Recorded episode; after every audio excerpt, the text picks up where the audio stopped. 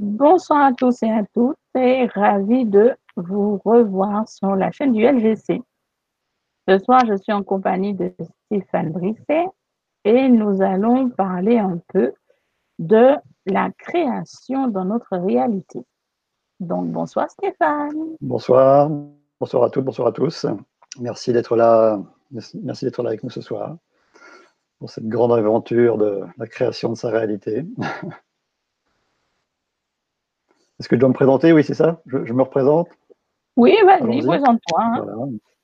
Bon, bah, certains me connaissent déjà. Je suis euh, Stéphane Brisset. Je suis donc euh, auteur. J'ai écrit euh, deux livres, Au cœur de l'infini, au cœur de, l'âme du monde. je propose aussi à l'heure actuelle des conférences, des séminaires où j'apprends aux gens à, se connecter avec leur, propre guidance spirituelle, à voir la vie et, et, leur conscience individuelle d'une autre manière. Je propose aussi des accompagnements spirituels individuels à travers notamment les, archives akashiques, à travers, du coaching aussi. Je propose des, soins énergétiques et puis je suis aussi naturopathe, euh, naturopathe à la base. Voilà en quelques mots. Ben voilà, ben je te laisse la place euh, pour nous expliquer un peu tout ça ce soir. Voilà. Voilà, donc j'avais posé la grande question de savoir si on était les créateurs absolus de toute sa réalité. J'avais employé ces mots, euh, je dirais, euh, dans un objectif bien, bien précis, puisque quand on parle d'être créateur absolu, ça veut dire que ça voudrait dire qu'on crée absolument tout. Et la question est bien, bien celle-ci. Donc je me suis pas mal documenté par rapport à ce sujet qui est très très vaste. Euh, on pourrait faire même plusieurs jours sur, sur la question. Donc c'est pas pas le but. Hein. Encore une fois, tout ce que je vais dire ce soir euh, n'est que mon humble point de vue. Euh, je n'ai pas la prétention d'avoir la vérité sur un sujet si vaste où euh, il y a tellement d'avis différents, tellement de courants spirituels différents sur ce, sur ce point de vue, tellement de contradictions, tellement de guéguerres aussi sur la façon dont on peut voir ou pas la, manière dont on peut créer ou pas sa, sa propre réalité. Donc c'est un domaine qui est très très vaste, c'est peut-être l'un des domaines sur lequel on parle le plus, sur lequel on écrit le plus à l'heure actuelle. Donc, je n'ai pas vraiment pas l'impression d'amener des conclusions définitives sur ce sujet-là, peut-être plus, peut plus de questions que de réponses. Et puis, euh, et puis je, me suis intéressé un peu à tout ce qui se dit, puisque je suis un grand curieux de, tout ce qui peut s'écrire et se dire dans, le domaine de la spiritualité depuis un peu plus de 30 ans. Et donc, les premières choses qui m'ont beaucoup surpris, c'est de voir qu'il y a des enseignants spirituels euh, très connus dans la francophonie, euh, que je ne citerai pas pour l'instant, et que je citerai peut-être juste après, quand je vais être amené à parler un petit peu de leur point de vue. Et on a euh, notamment en France euh, bah, quatre enseignants. Donc je vais lire quelques, quelques déclarations sur ce sujet précis de la création de, notre réalité. Et on va voir à quel point euh, bah, des, gens respectés, des gens qui ont écrit des livres, des gens qui sont parfois dans, dans, le domaine spirituel depuis très longtemps, disent des choses totalement opposées sur ce point de vue-là, alors que de prime abord, on aurait pu croire qu'ils étaient à peu près d'accord. Et bien pas, pas du tout. C'est ça la première grande surprise que j'ai eue. Donc je vais commencer comme ça, je vais lire quelques petites phrases que j'ai glanées ici. Pour quoi C'est deux hommes et deux femmes, deux enseignants spirituels, hommes et femmes très, très connus euh, dans la francophonie. Donc il y en a un premier qui dit, euh, dans, au cours de ses conférences, euh, qu'il faut retrouver la conscience de notre pouvoir créateur. Il dit même dans sa conférence que j'ai écoutée sur YouTube, J'imagine que parmi vous, vous êtes tous en acceptation de l'idée d'être créateur de votre existence. Voilà, il plante les décors comme ça. Donc il y a un autre ou une autre enseignante euh, qui est tout à fait d'accord, tout aussi connue, et qui me dit euh, Vous créez ou vous avez créé chaque milliseconde de votre vie. Il dit un peu plus loin On attire ou on crée ce qu'on vibre, même à notre insu. Donc on va y revenir, c'est une position intéressante. Donc ça, c'est deux enseignants ou enseignantes qui sont assez d'accord sur le fait qu'on créerait chaque milliseconde de notre réalité à chaque instant à travers ce qu'on vibre, à travers ce qu'on pense, à travers ce qu'on est. Et puis, il y a deux autres enseignants, tout aussi connus, qui ne sont pas du tout d'accord. Euh, même un enseignant qui dit une phrase quand même euh, qui pourrait être assez, violente par rapport à ce qui vient d'être dit. Donc, on aurait presque envie de, créer des débats entre eux, de faire des, des, débats où on les ferait venir pour, pour exposer leur point de vue. Donc cet enseignant dit, ou cette enseignante, euh, en citant, dit Je suis le créateur de ma vie et l'acte de prétention le plus élevé qui m'ait été donné de connaître. Donc on peut dire qu'elle n'est pas, oui, trop tard. Voilà, on sait que c'est une femme, qu'elle n'est pas du tout d'accord avec les points de vue des autres. Après, elle module un petit peu euh, par la suite et dit Je suis l'acteur participatif à la création qui me traverse. En tant que créature de créateur, j'ai des limites. Donc cet enseignant euh, part du principe que d'oser affirmer qu'on est le créateur de toute sa réalité, c'est l'acte de prétention le plus élevé qui lui été donné de connaître. C'est quand même assez, fort de, la part d'un enseignant euh, qui est dans la mouvance de la non-dualité et qui est plutôt dans l'accueil et l'acceptation, c'est quand même très étonnant. Et il y a un autre enseignant, donc c'est un petit peu plus long à lire, mais c'est très intéressant, euh, qui, pourrait paraître aussi assez, assez, violent ou violente par rapport aux déclarations des premiers enseignants sur le fait qu'on crée toute sa réalité. Donc c'est au cours d'une conférence où il y a un participant qui dit, euh, qui, interpelle cet enseignant en lui demandant, euh, un enseignant justement en France m'a dit que j'étais responsable de mon incarnation et de tous les événements que j'ai rencontrés durant ma vie. Donc cet enseignant ou cette enseignante connue répond, c'est son problème, pas le vôtre, et ce qu'il enseigne ne concerne que lui. Rejetez toute forme d'enseignement et vous découvrirez votre propre réalité, votre propre vérité. C'est pas la même chose. Le participant euh, continue en disant Alors, si j'ai bien compris, je n'ai pas choisi ma vie. Alors l'enseignant répond Le corps s'est formé tout seul et en silence, n'est-ce pas? La vie a pris forme en lui, naturellement. À quel moment intervenez-vous? À aucun moment. La vie s'est manifestée spontanément. Puisque vous n'êtes pas responsable de la formation de ce corps physique, comment pourriez-vous être responsable de la vie qui en découle? Et qu'est-ce que l'incarnation si ce n'est que l'identification à un corps? L'incarnation est une simple illusion. Vaste débat, rien que là aussi. Donc, je continue un petit peu, c'est bientôt terminé. Euh, le, participant, la participante en question euh, répond Ce que vous dites est réellement est tellement évident. Cela change tout. J'ai l'impression de m'être allégé d'une tonne, et ce, sans faire d'effort, sans devoir faire quelque chose en particulier. Je réalise que j'ai donné beaucoup de pouvoir à cet homme qui prétend être un élu, un enseignant. Pourquoi me suis-je infligé tout cela? Pourquoi ai-je cru ce qu'il disait? Vous savez, j'ai perdu mon enfant lors d'un accident de voiture et j'étais au volant. Et quand j'ai entendu cet homme me dire que j'étais responsable de tout, ma vie s'est complètement effondrée. Donc l'enseignant termine, ou l'enseignante. Soyez sceptique et vous n'offrirez plus de pouvoir à autrui et vous cesserez d'avaler toutes les idioties qui sont dites à votre sujet. Soyez sceptique et expérimentez par vous-même. Observez si ce qui est dit résonne pour vous. La vie est aussi simple que cela. Elle ne vous a jamais invité à vous sentir coupable. La vie ne comprend même pas le mot culpabilité. C'est un concept issu du conditionnement. Donc on voit ici que quatre enseignants très connus disent des choses totalement opposées sur ces sujets-là. Donc c'est quand même assez effarant et avec une, presque une certaine violence hein, dans, ce qu'il dit. par contre, je raisonne dans ce qui vient de dit, dans le fait que, tout ce que je vais dire ce soir, ce n'est que ce qui résonne dans mon cœur et dans mon âme, encore une fois, je n'ai pas la, la prétention d'avoir la, vérité infuse sur ces sujets-là. Effectivement, si j'écoute mon âme et, mon cœur, comme j'invite souvent euh, mes patients à le faire, ou, euh, auxquels j'invite aussi souvent mes, participants à mes séminaires, de, se connecter à, leur âme, à leur cœur, euh, dans, une intention de, silence et de connexion avec cette âme, avec leur cœur et l'univers, voyons ce qui résonne ou ce qui ne résonne pas dans, dans tout ça.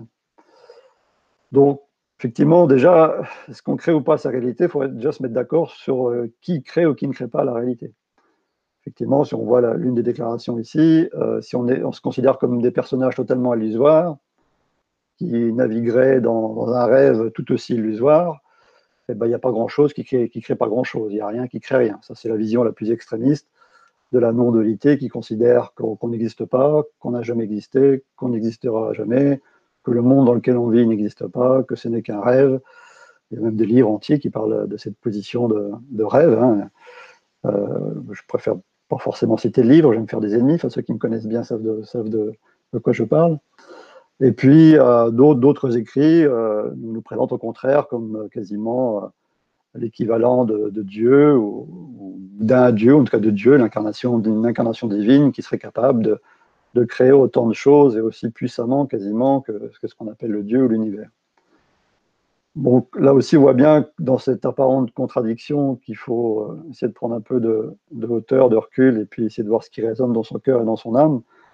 Pour reprendre un peu une allégorie euh, connue dans le milieu de la, euh, comme j'ai déjà écrit aussi, il ne s'agit pas de savoir si on est la vague ou l'océan, la vague étant le, la métaphore de, la conscience individuelle ou l'identification à ce qu'on pense être ou à ce qu'on croit être, et l'océan étant l'allégorie de, l'univers, de Dieu, la source. Donc, de mon point de vue, il ne s'agit pas si on est ou l'un ou l'autre, mais encore une fois, de, considérer qu'on est et l'un et l'autre, et que même en étant et l'un et l'autre, il y a comme une troisième réalité euh, multiple, complexe et quasi quantique qui qui se met en place. Donc, et en plus, en tant qu'être humain, euh, qu'on pense ou pas être illusoire, on pense ou pas avoir une réalité qui n'existe pas, on peut difficilement nier le sentiment d'existence qu'on a de soi-même. On peut difficilement nier qu'on a le, sentiment d'exister. C'est déjà le premier paradoxe, qu'à la fois Certains disent qu'effectivement, notre ego n'existe pas, notre identification est illusoire, qu'on n'est pas des, des, êtres réellement ici en train de parler, mais que nous sommes en une forme de conscience euh, qui jouerait à, se prendre pour quelqu'un. Donc tout ça est à la fois vrai et faux, et vrai ou vrai ou faux. Enfin, tout ça est, vrai et, faux à la fois, selon les, manières dont on peut le voir. Euh, et, donc, l'objectif, c'est pas de de, voir déjà qu'on peut euh, être euh, branché sur sa propre, son propre sentiment d'existence, donc, et euh, voir qu'on ne peut pas nier non plus le sentiment qu'on peut avoir de souffrir, par exemple. Quand on souffre physiquement, quand on est amené à, vivre des, souffrances relativement, extrêmes, on ne peut pas nier non plus euh, la, la, sensation de la souffrance, même si on la considère illusoire. quand on observe le monde, toutes les atrocités du monde, les, tortures, que ce soit sur des, humains, des animaux, la nature, on peut difficilement nier la sensation de, douleur euh, qu'on peut ressentir, que ce soit au niveau physique ou que ce soit d'ailleurs au niveau psychologique ou mental. Alors après qu'on considère que tout ça c'est qu'une grande illusion, euh, à la rigueur, peu importe, réalité illusoire ou pas, il y a quand même le sentiment d'exister à travers euh, la souffrance, à travers la joie, à travers les plaisirs, à travers tout ce que l'on est, à travers tout ce qui nous traverse.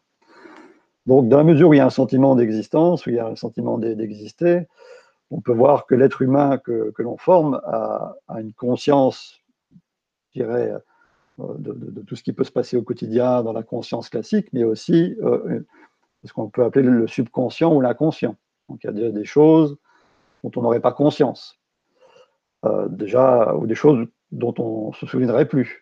prenons l'exemple de, par exemple, moi, je ne me souviens pas d'avoir choisi ma date de naissance, je ne me souviens pas avoir choisi mon lieu de naissance, je ne me souviens pas avoir choisi ma famille, je ne me souviens pas avoir choisi mon époque. Donc déjà, dans la conscience classique, dans la mesure où on ne se souvient pas de tout ça, on, peut pas, on pourrait à un certain niveau ne pas se, considérer comme responsable euh, de notre naissance, responsable de l'époque dans laquelle on vit, puisqu'on ne l'a pas choisi.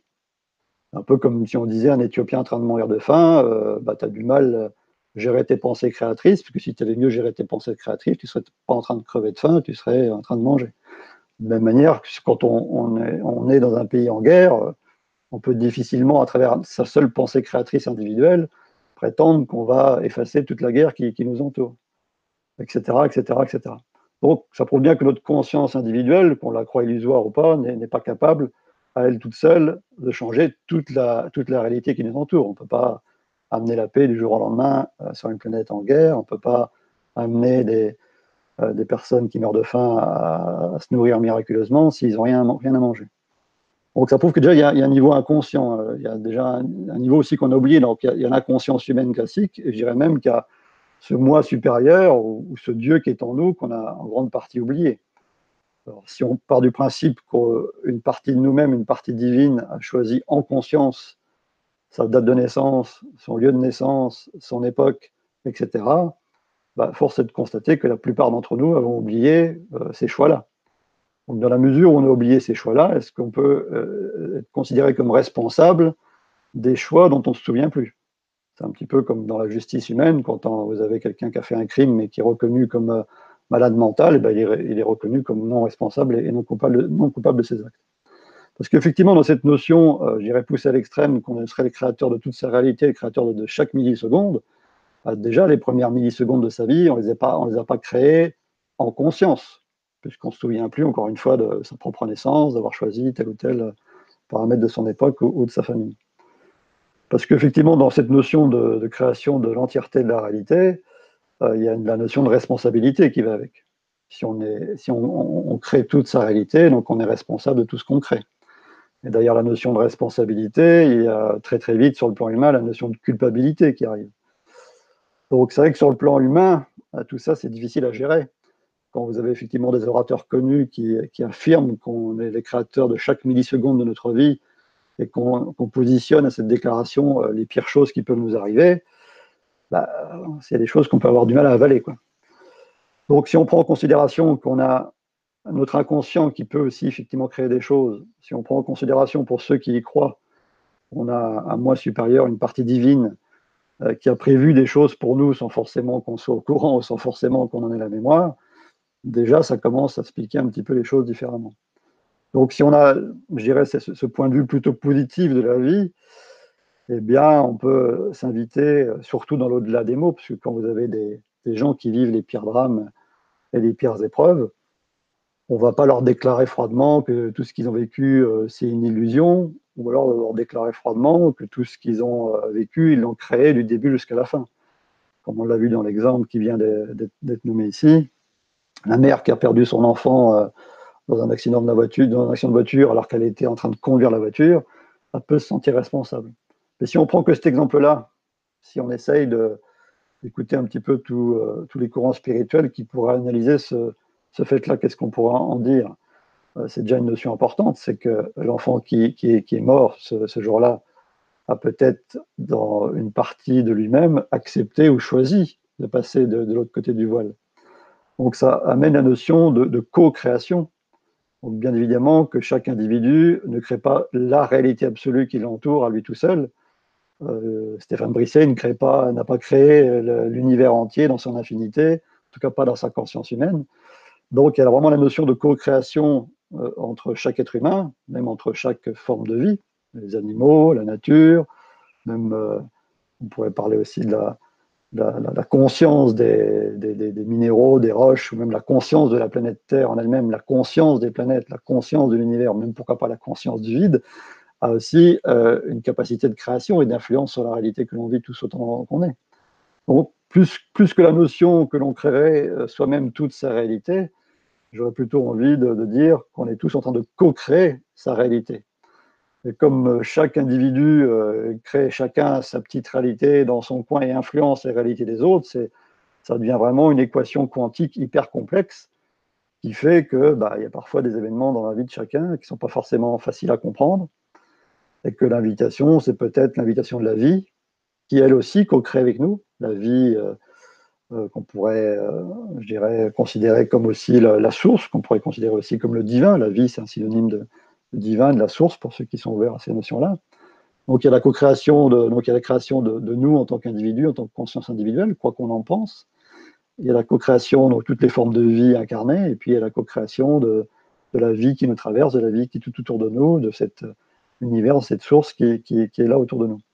Donc c'est là où on peut amener la notion de peut-être de faire confiance, de faire confiance en, cette équation très complexe euh, que qu'aucun individu pourrait prétendre maîtriser à 100%, et notamment par rapport aux événements de, nos vies, euh, tout à chacun qui peuvent être les plus, douloureux, les plus pénibles, ou même euh, dans des pays où, des gens ne font que vivre dans des atrocités et, des injustices apparentes les plus, les plus innommables, sans parler des, animaux et de la nature, pour qui ça commence à chauffer sérieusement à l'heure actuelle aussi, eh ben, si on essaye de prendre de la hauteur, si on essaye de prendre la perspective euh, de l'autre côté du voile, la perspective que j'aime bien prendre, c'est-à-dire la perspective de, ceux qui l'ont déjà vécu à travers des expériences de mort imminente, encore une fois, si on se reconnecte au témoignage de ces gens-là, si on essaye de les écouter un peu, dans, les mots, dans l'au-delà des mots, et, dans le silence, encore une fois,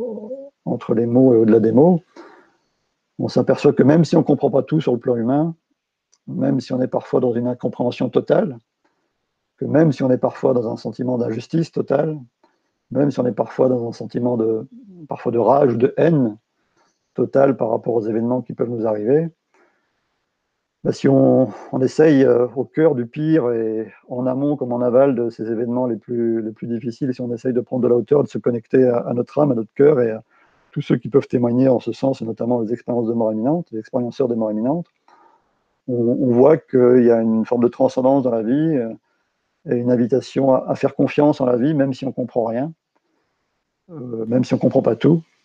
Et à l'échelle d'une vie, parfois on voit qu'au bout d'un an, même parfois au bout de très peu de temps, au bout de quelques secondes, de quelques secondes quand c'est le miracle, la grâce qui nous touche dans l'instant, ou que ce soit au bout d'une heure, un jour, un an, dix ans, ou même une vie, on s'aperçoit que ce qui semblait être un désastre, en fait, euh, ne l'est peut-être pas autant qu'on l'aurait cru, et que ce désastre apparent, qu'il soit individuel ou, même collectif, nous a peut-être amené à, voir les choses autrement, à comprendre les choses autrement, et à voir euh, peut-être la vie sous un autre angle. Alors, on, on choisit peut-être pas euh, tout ce qui nous arrive en conscience, puisqu'il comme on l'a vu, il y a une part d'inconscience, une part de choses qui nous dépassent au niveau de la vie, mais on peut choisir, par contre, la, manière dont on, veut, on voir la vie, la manière dont on veut tenter de, l'accueillir. Euh, et puis, bon, je suis un peu long, mais je vais continuer sur la phrase que je voulais dire. C'est un, peu à l'instar d'un auteur chrétien que, j'aime bien qui nous, qui nous dit euh, que ce n'est pas la lumière qui nous manque, mais notre regard qui manque à la lumière. Donc, il en est de même pour la joie, la paix, l'amour. Donc, si on, pose l'intention, et encore une fois, quand on pose une intention, il n'y a, pas d'effort, il n'y a pas, d'objectif, il n'y a, pas de stress. On pose une intention comme on pose un, diamant euh, sur un écrin. Quand on pose l'intention de, regarder la vie euh, en cherchant la lumière et en ayant ce regard de lumière sur les choses, donc en ayant l'intention de voir la lumière euh, derrière les ténèbres, et même au cœur des ténèbres. Si on choisit de regarder ce qu'il y a de plus sombre avec un regard d'amour, en l'accueillant avec amour, que ce soit les, pires ténèbres qui nous traversent individuellement, les pires pensées, les pires émotions, ou les pires choses qui peuvent euh, traverser des, individus qui, nous entourent, ou les pires choses qui peuvent traverser le monde tout court, eh bien, si on pose l'intention d'avoir, de poser ce regard d'amour, ce regard de lumière, même si notre intellect et notre mental euh, y résiste. Simplement de poser l'intention, de, jouer le jeu, de jouer le jeu, de, regarder les choses un peu autrement. On voit que quand on, choisit de, poser un regard différent sur les choses, en posant l'intention de regarder la lumière derrière les ténèbres, on s'aperçoit que, la lumière commence à nous faire des clins d'œil, que la lumière commence à, se révéler, à se réveiller, même au cœur du pire. Encore une fois, ça peut mettre euh, un an pour voir cette lumière, ça peut mettre dix ans, ça peut mettre une vie. Et euh, encore une fois, la physique quantique a, prouvé que l'observateur euh, influence ce qu'il observe. Donc on a le, pouvoir, euh, si on a un réel pouvoir, c'est bien celui-ci, c'est le pouvoir de notre regard, c'est le pouvoir de notre intention de, voir les choses différemment. Mais si on choisit de voir les choses différemment, bah, peut-être qu'on va finir aussi par les vivre différemment et à terme par les comprendre différemment. Donc voilà, une introduction. Je ne sais pas s'il y a déjà des réactions sur, sur le chat ou, les, réactions, de ta part. On a une petite question de Yazid qui dit Si on admet que le karma est une cause à effet, comment peut-on choisir sa réincarnation? C'est un peu contradictoire. Je n'ai pas compris le premier mot, excusez-moi, Clémy. Je n'ai pas compris le premier mot de la question. Yazid qui dit Si on admet que le karma est une cause à effet, Comment peut-on choisir sa réincarnation? C'est un peu contradictoire. Bah, c'est une grande question intéressante parce qu'effectivement, euh, cette notion de karma, j'en ai parlé récemment sur, les réseaux sociaux, sur Facebook justement. Euh, à travers justement les lectures que je fais régulièrement de, merveilleux livres qui ont changé ma vie, et comme celle de millions de lecteurs qui s'appelle Conversation avec Dieu. Donc, je suis assez influencé par, par ces livres. Hein. Chacun, chacun est influencé par les livres qui lui parlent euh, et qui le portent. Et ben dans, ces livres, j'ai découvert récemment, ou redécouvert, puisque je l'avais déjà lu, mais je ne l'avais pas percuté à ce moment-là, que, que, ce, que ce livre, que ces livres nous invitent à voir la notion de karma d'une autre manière, en, nous montrant que, bah, que la notion de karma telle qu'on l'imaginait ou telle qu'on l'imagine n'est peut-être pas si réelle que ça non plus. Puisque si on regarde la notion de karma de près, on s'aperçoit que en fait, c'est euh, ce serait un principe qui serait euh, basé sur le fait qu'on serait de vie en vie amené à, rembourser nos dettes karmiques, ou à racheter nos dettes, ou en tout cas à, vivre des choses qui seraient en correspondance avec des actions qu'on aurait posées dans une vie antérieure et de devoir assumer, purifier, nettoyer les conséquences des, actes qu'on aurait posés dans notre vie intérieure dans cette vie-ci. Un peu comme si, implicitement, cette notion-là semble, semble séduisante à, la base, mais si on regarde au cœur du cœur de cette, de cette notion-là, ça, implique aussi encore une notion de, responsabilité qu'on pourra revoir tout à l'heure, mais aussi derrière la notion de responsabilité, une notion de culpabilité, encore une fois. Et comme si on devait, euh, comme si on était indigne, comme si on était effectivement des pécheurs, un peu comme dans la religion catholique.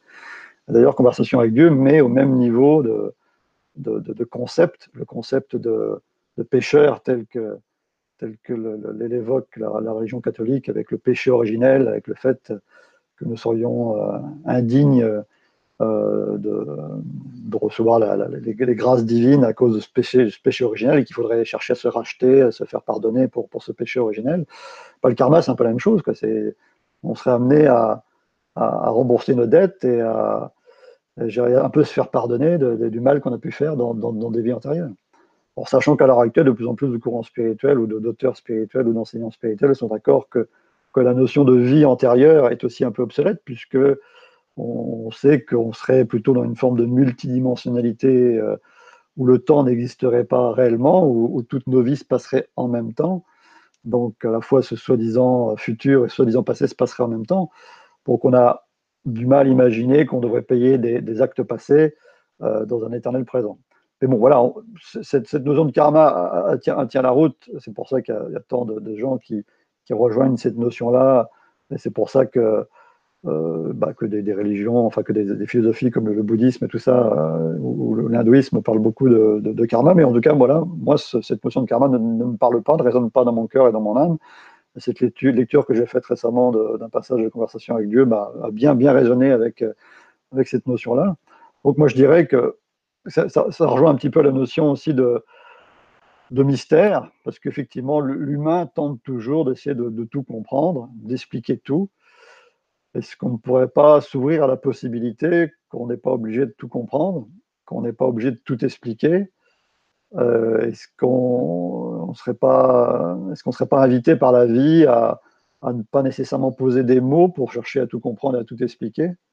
Est-ce qu'on ne serait pas invité par la vie à, dépasser un peu les limites des mots, qui sont euh, effectivement un moyen de communication relativement limité Il y a plein d'autres manières de, de, pressentir ce que pourrait être euh, la, réalité ou sa vérité propre et intime, c'est de se plonger encore une fois dans, le silence, dans, l'écoute de son, son, propre silence, de son propre cœur, de sa propre âme, et puis d'écouter la vie tout simplement à travers tout ce qu'elle a à nous dire, à travers euh, tout ce qui se passe dans nos vies, les synchronicités, les expériences qu'on peut avoir, les synchronicités qui peuvent euh, se, mettre en place.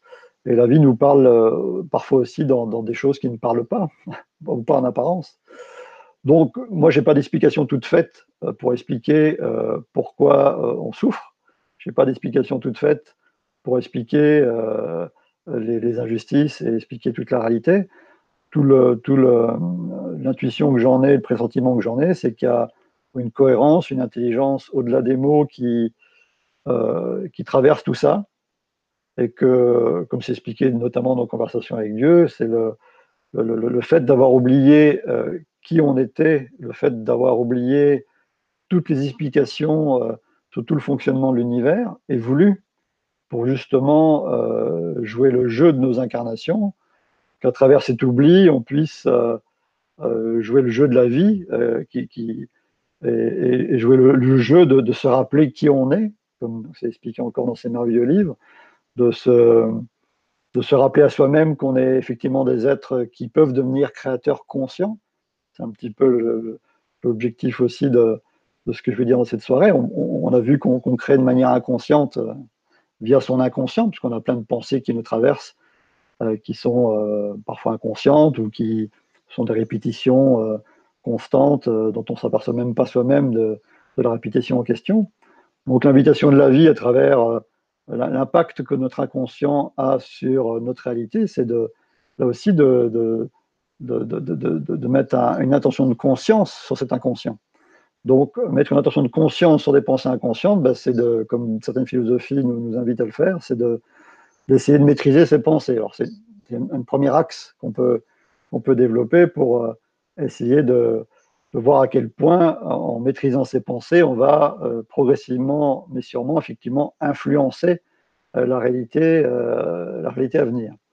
dans cette notion de maîtrise de pensée, il y a quand même une, notion d'effort à faire, une notion où on devient un peu paranoïaque euh, un peu stressé sur toutes les pensées qu'on peut, peut avoir si on considère que les pensées sont créatrices, comme beaucoup de courants spirituels nous l'indiquent. Il est important de dire qu'une pensée à elle seule ne suffit pas à transformer toute notre réalité, que c'est pas parce que euh, a une pensée très négative sur soi-même ou une pensée très négative sur quelqu'un que ça va forcément engendrer des catastrophes. C'est plutôt la notion d'avoir euh, tout au long des mois et des années des milliers de pensées répétitives sur euh, tel ou tel sujet, sur le fait, par exemple, des milliers de pensées de dépréciation de soi-même, à force de se voir soi-même comme, comme quelqu'un qui ne vaut pas grand-chose, bah, on va avoir une vie qui, ressemble un petit peu à, toutes ces pensées-là.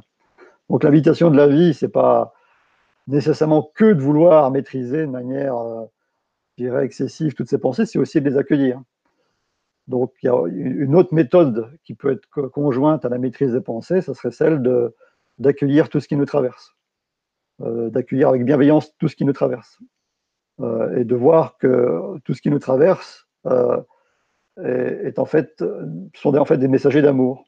Même si on a du mal à le voir comme ça, de voir que derrière chaque peur, derrière chaque angoisse, derrière chaque stress, derrière chaque ténèbre qui nous traverse, eh c'est comme une part de, soi-même qui ignore sa propre lumière, comme une part de soi-même qui ignore l'amour qui se cache au cœur de, de, cette peur, de cette angoisse ou de cette ténèbre. Donc l'intention qu'on peut amener dans l'accueil de tout ce qui nous traverse, encore une fois, ça rejoint ce que je disais tout à l'heure, c'est l'intention de poser un autre regard sur ce qui nous traverse, un autre regard sur soi, et donc d'accueillir de manière inconditionnelle et avec une bienveillance infinie toutes les pensées, les émotions qui nous traversent, va finir par transformer euh, ces émotions et ces pensées qui nous traversent. Simplement parce qu'on aura choisi de les accueillir avec bienveillance, simplement parce qu'on aura choisi de les voir avec amour, simplement parce qu'on aura choisi de, poser une attention, de voir la, lumière qui se cache derrière ces ténèbres. Et donc ça, c'est une autre manière de, de transcender, d'alchimiser tout ce qui nous traverse, en choisissant de nous regarder déjà autrement soi-même, et en choisissant de se regarder autrement, et eh ben, on va alchimiser encore une fois ce qui nous traverse, et donc changer euh, nos pensées, puisque quand on va découvrir l'amour et la lumière qu'il y a derrière nos ténèbres, ben, ces ténèbres vont vont s'illuminer du regard d'amour qu'on pose sur elles. Donc ces, ténèbres vont, ces défauts, ces émotions, ces peurs, ces angoisses vont, s'apaiser au fur et à mesure où on les accueille avec amour, au fur et à mesure où on les regarde avec amour. Et c'est une façon donc de, sans, sans aller dans, une forme de stress, de maîtriser ses pensées absolument par peur des conséquences de ces pensées, c'est au contraire d'accueillir tout ce qui nous traverse, notamment ces peurs, notamment ces angoisses, notamment tous, les défauts du monde qui peuvent nous traverser. Et on s'aperçoit justement qu'à force de regarder tout ça avec amour, bah, les, défauts, les, ténèbres, les peurs finissent par se dégonfler un petit peu comme des ballons de baudruche. Et on finit par être en paix avec soi-même. Donc c'est un petit peu ce que dit Fabrice Midal, c'est l'invitation qu'il fait, hein, cet auteur de, qui enseigne la méditation occidentale, qui nous dit de, se foutre la paix. Donc se foutre la paix, c'est aussi, euh, aussi s'accueillir de manière inconditionnelle avec bienveillance. Donc voilà, pour revenir sur la notion du karma, c'est un concept euh, qui, ne résonne pas en moi. Je, ne pense pas qu'on doive payer les erreurs du, passé. Je ne pense pas que, la force de vie, que Dieu, l'univers, nous demande de payer pour nos erreurs. Je ne pense pas qu'il nous demande de, nous purifier pour nos erreurs. Je pense que ce qu'on appelle Dieu, la source, est, lui aussi dans un, un amour et un accueil inconditionnel de tout ce que l'on est je pense que ce Dieu d'amour, euh, euh, cette, source d'amour est dans le non-jugement total, dans la non-condamnation totale. Je verrais mieux cette, euh, cette notion de, karma comme qu'appelle Ninda la, la, roue cosmique, donc cette, multidimensionnalité de, chacune de nos vies qui se passe en même temps dans des univers peut-être parallèles, avec une sorte d'équation à la fois très complexe une équation quantique très complexe, mais qui n'a qu'un seul but, c'est de, euh, de nous révéler, de nous réveiller à, notre propre lumière, à notre propre divinité, même si ça peut mettre en apparence euh, des millénaires au cours de vie apparemment successives. C'est une espèce d'équation euh, qui tient de la magnificence, qui tient de l'indicible et qui ne peut pas être réduit justement avec des mots, qui ne peut pas être expliqué de manière simpliste avec des mots. On est vraiment dans des configurations de, différents niveaux de réalité qui sont tellement, euh, tellement complexes qu'on ne peut pas les, réduire euh, avec une explication toute faite sur que ce soit le, karma ou, n'importe quoi d'autre. Je pense qu'il faut aussi apprendre à s'ouvrir au mystère de la vie. Il faut apprendre à ne pas chercher, chercher nécessairement à tout comprendre et à partir du moment où on lâche prise sur la, nécessité de, vouloir tout comprendre avec, avec des mots, de tout comprendre avec sa tête, ben, il y a comme une autre forme de compréhension qui commence à infuser, il y a comme une autre forme de, connaissance intuitive qui commence à arriver, comme des intuitions qui commencent aussi à arriver et qui ne peuvent pas toujours se, transcrire avec des mots, mais qui peuvent parfois se transcrire avec des mots qui, ils peuvent euh, tenter de, chanter plus, plus haut qu'eux-mêmes. C'est pour ça que moi j'utilise beaucoup la poésie pour tenter d'amener une vibration dans les mots que je peux utiliser, pour tenter de faire vibrer les mots au-delà d'eux-mêmes. C'est un petit peu quand, on écoute une musique euh, qui, qui, nous emporte. Euh, la, musique, quand elle n'est pas chantée, la musique, quand elle est jouée simplement, comme un tambour chamanique ou toutes les musiques transcendantales qu'on peut, qu'on peut entendre, bah, elle nous transporte souvent dans des, états modifiés de conscience ou dans un autre, autre état de conscience, sans avoir besoin de nous, parler avec des mots. C'est un peu comme toute la magnificence de, la nature. Euh, elle ne nous parle pas avec des mots en apparence. Après, ça peut parfois se transformer euh, au cœur de notre âme et au cœur de notre cœur euh, avec des mots qui, cherchent à, nous, parler, mais il y a beaucoup de choses à entendre et à comprendre bien au-delà des mots. Alors, dans une webconférence, on est bien obligé de, poser des mots, mais on peut inviter les, auditeurs à, essayer aussi d'écouter euh, le silence entre, les mots et, au cœur des mots. Et, quand on se pose des grandes questions sur la vie, euh, bah de, s'inviter euh, au cœur de son propre silence, au cœur de, méditation qu'on peut s'offrir, ou au cœur de, de balades dans la forêt qu'on peut s'offrir, ou au cœur d'un contact avec les arbres, avec les animaux qui, ont parfois des choses euh, bien plus grandes à nous révéler que tous les, que tous les livres du monde. Donc voilà pour cette euh, longue réponse sur les questions du karma. Il y a d'autres questions sur le chat. Justement, la même personne dit Cela veut dire qu'il n'y a pas une justice karmique. Pardon, il y a trop d'énergie. Je baille maintenant. Euh, et ensuite, il dit et tous ceux qui font le mal, il n'y a pas de jugement à leurs actes. Ah, bah, c'est des grandes questions, euh, effectivement, sur le bien et sur le mal. D'ailleurs, la, notion de, responsabilité et de culpabilité est aussi dans la dualité, puisque quand on parle souvent d'être responsable de, tous ces actes et de tout euh, ce qu'on peut créer comme réalité, il y a souvent, encore une fois, la notion de culpabilité sur le plan humain, on peut difficilement difficilement l'enlever, même si on peut essayer justement de dépasser cette notion. Alors justement, il y a une notion intéressante, c'était la politique française qui l'avait un peu émise de manière un peu, un peu scandaleuse à l'époque, puisqu'il y a eu un scandale du sang contaminé il y a, quelques années en France. Et, ceux qui avaient été responsables de, de, ce scandale avaient réussi, euh, sur le plan politique, à sortir une notion assez, effarante qui serait euh, d'être responsable, mais pas coupable. Donc sur le plan politique euh, et sociétal, ça paraît presque ridicule de pouvoir se considérer responsable en conscience et de ne pas être coupable de ses actes, surtout quand ces actes engendrent des morts ou des, graves maladies. Et eh ben, sur le plan spirituel, si on, cherche à prendre de la hauteur, et quand on cherche à prendre de la hauteur, c'est à chercher à, rejoindre le, parfum de, l'ultime réalité et de l'absolu, même si on est dans cette relativité. C'est d'ailleurs ce premier paradoxe d'être des êtres relatifs qui ont ce parfum d'infini au cœur de leur cœur.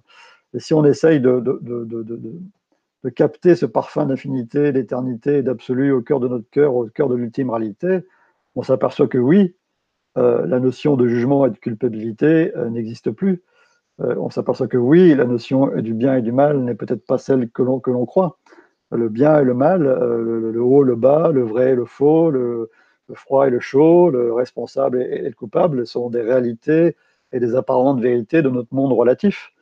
Si on, s'invite soi-même à prendre un peu de hauteur euh, à travers des lectures qui, nous y invitent, à travers euh, tout ce que j'évoquais tout à l'heure, des, méditations euh, ou les enseignements spirituels parfois millénaires qui sont évoqués, on s'aperçoit que la réalité n'est pas, pas forcément ce qu'on croit, qu'on est dans un, un niveau relatif qui est pour certains une illusion totale. Moi, je préfère parler de réalité illusoire, parce qu'on ne peut pas nier, encore une fois, la souffrance ou le plaisir qu'on peut ressentir. On ne peut pas nier le sentiment d'individualité qu'on peut ressentir, même s'il peut se dépasser. Et c'est bien ça dont il s'agit, c'est de voir qu'on n'est pas obligé de, de, rester cristallisé sur le sentiment d'être une vague, qu'on peut aussi, euh, en conscience, euh, plonger au cœur de soi pour aller sentir la profondeur de l'océan euh, dans lequel la vague est je dirais, est inscrite, dans laquelle la vague est, je dirais, euh, joue, sa vie. Euh, donc, effectivement, par rapport à la notion de mal, euh, par rapport à la notion d'avoir eu des, actes coupables, on s'aperçoit que quand on prend de la hauteur, quand on prend cette hauteur auquel nous invitent des livres, c'est cette même invitation que, que nous font encore les expérienceurs de mort imminente. Et ça, encore une fois, on n'est pas obligé d'adhérer à cette vision de la vie. Encore une fois, c'est la vision de la vie qui résonne en moi. La vision de la vie qui résonne en moi, c'est que la notion de bien et de mal est relative et que dans l'absolu, cette notion et plus qu'à ce qu'elle est sur le plan relatif, et qu'effectivement, que même quand on a apparemment fait les, pires actes, eh ben, apparemment, selon ce, point de vue-là, il n'y aurait pas de, ni de jugement, ni de condamnation, ni de punition, ni d'enfer. Donc ça, c'est un point de vue comme un autre. Encore une fois, on n'est pas obligé d'y adhérer. On aurait pu citer au début de cette euh, webconférence euh, d'autres visions de la vie. Euh, d'autres pensent, par exemple, que, que, le mal absolu, que le diable existe réellement. Ça, c'est une, vision de la vie comme une autre, et à cette notion de diable et, de, mal absolu est souvent liée à la notion de matrice. Donc, euh, ça, c'est des notions qui ne sont pas forcément très connues dans la non-dualité, puisque certains courants ne sont pas toujours très curieux de ce qui se dit à côté quand ça leur paraît ridicule. Mais bon, cette notion de mal, cette notion d'hyperdualité, cette notion de matrice est, respectable, comme, comme, toute autre notion respectable. effectivement, quand on parle du, du diable, du, malin, euh, de cette matrice, bah, ça fait effectivement des coupables merveilleux. C'est-à-dire que euh, l'humain n'est plus responsable de quoi que ce soit, c'est euh, ces fameuses ténèbres, ces fameuses entités, ce fameux diable, cette fameuse matrice qui serait responsable de l'incohérence apparente de nos vies. Donc ça, c'est un point de vue comme, comme, un autre, qui, est respectable et que, que, je, ne rejoins pas. Parce qu'encore une fois, ce qui, a, ce qui a marqué ma vie, c'est l'intuition et, l'écoute de, mon propre cœur, de ma propre âme, mais aussi l'écho que, que, ça pouvait faire avec les témoignages de, ces fameux expérienceurs de mort imminente, encore une fois. Il faut, vraiment les écouter, ces, gens-là, quand, quand, ils redescendent de leur expérience, euh, de, leur vécu extrêmement profond et extatique, et eh ben, ils ont touché des états de conscience qui leur ont permis de tout comprendre, de comprendre que tout était amour, que tout était lumière, euh, que tout avait un sens, que tout avait une cohérence. Alors on n'est pas obligé d'adhérer à ce point de vue-là, on n'est pas obligé de raisonner avec ce point de vue-là. Moi, en tout cas, c'est la perspective que je propose et c'est ce qui résonne dans mon cœur. Donc, effectivement, non, de mon point de vue, euh, à l'instar de tout ce qui est expliqué en long, en large euh, dans les livres de conversation avec Dieu qui ont été vendus des millions d'exemplaires. L'image d'un Dieu qui serait en train de punir euh, les êtres humains d'exister, un Dieu qui serait en train de punir les êtres humains pour le libre arbitre qu'ils ont de faire ce qu'ils veulent, le bien ou le mal. Ça, ça, ça effectivement, de mon point de vue, ça, n'existe pas. Donc, effectivement, on est, on est, au cœur des paradoxes ici, parce qu'on ne va, on va pas dire à quelqu'un qui sort de la pire épreuve, euh, que, bah, que, que, que, ce, que, ce qu'il a vécu, c'est rien, qu'il n'a pas souffert, que c'est une illusion. C'est pas dans ce que je suis en train de dire. Je ne dis pas que c'est pas, je ne dis pas que la souffrance n'est pas à considérer. Je dis au contraire, euh, les pires souffrances, ils sont à accueillir. Les pires souffrances, ils sont à, entourer de, de, de, de l'amour le plus, le plus bienveillant, euh, euh avec, tout, avec tout son cœur. Et c'est à, travers cet accueil, à travers l'aide qu'on peut apporter à ceux qui, qui ont souffert, ou à travers l'accueil qu'on peut se faire à soi-même dans le cadre des pires souffrances qui peuvent nous traverser, des pires douleurs qui peuvent nous traverser, des pires ténèbres qui peuvent nous traverser. C'est dans l'intention qu'on pose d'accueillir tout ça avec amour que se révèle autre chose. D'ailleurs, j'ai un exemple que j'ai toujours beaucoup apprécié de la part de cet auteur chrétien qui s'appelle Gustave Thibon, qui, nous dit qu'il y avait des individus qui sont, par exemple, rentrés dans des camps de concentration, euh, qui étaient athées, qui ne croyaient en rien, et qui sont ressortis de ces camps de concentration avec la foi spirituelle. Donc, qu'est-ce qui peut se passer dans le cœur, dans l'âme et dans l'esprit d'un être humain qui vit le pire en ressortant avec la foi? Ça veut dire que parfois, au cœur du pire, du pire, du pire, la seule chose qui nous porte, la seule chose qui nous permet de, rester debout, la seule chose qui nous permet de continuer à vivre, eh ben, c'est cette notion de, de vie, de cette notion de, choses qu'on ne comprend pas, cette notion de, foi spirituelle, cette notion de présence, cette notion peut-être d'un Dieu qui serait là à nos côtés, même au cœur du pire, qui serait là pour nous soutenir à travers des, anges si on y croit, à travers des, êtres célestes si on y croit, peu importe qu'on y croit ou qu'on n'y croit pas, mais en tout cas à travers toute la lumière et tout l'amour qu'on peut sentir dans, notre âme et toute la force qu'on peut sentir dans notre âme dans, les pires moments. En sachant que l'exemple inverse est vrai aussi, cet auteur chrétien Gustave Thibon nous dit aussi que vous avez des êtres qui, ont, qui sont rentrés avec la foi spirituelle dans les camps de concentration et qui sont ressortis en reniant totalement Dieu. Tout est possible dans notre monde relatif. Euh, tous les choix sont, sont, possibles et, le libre arbitre est, totalement, euh, je dirais, euh, roi dans notre monde relatif. Donc, il peut effectivement y avoir des, épreuves absolument atroces qui, nous font au contraire perdre notre foi, qui nous font au contraire perdre notre, notre, oui, notre, notre, croyance en, en, Dieu, nos croyances aux anges, nos croyances en des êtres de lumière, nos croyances en une cohérence de la vie. Et ça, c'est juste aussi, mais la bonne nouvelle, c'est qu'on n'est pas condamné à, vivre éternellement sur la planète Terre, on n'est pas condamné éternellement à être dans des corps de chair. Donc même si on a des vies où on perd totalement la foi, même si on a des vies euh, totalement atroces, bah, la bonne nouvelle, c'est que ça ne dure pas éternellement. Ça, c'est quand même la bonne nouvelle de, la notion d'incarnation physique, c'est qu'on n'est pas éternel. Et, en tout cas, pas éternel dans ce corps physique. Et on est bien éternel du point de vue de l'âme, du point de vue spirituel.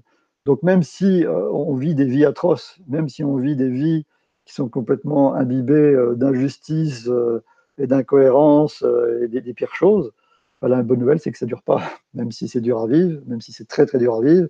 Ce qui se passe de l'autre côté du voile, quand on passe de l'autre côté du voile, quand on, quitte son corps de chair, eh ben on a la perspective de l'autre côté du voile qui est, bien différente. Et on a bien vu que tout à l'heure que qu'effectivement les points de vue sont essentiels, que la perspective sur les choses sont essentielles.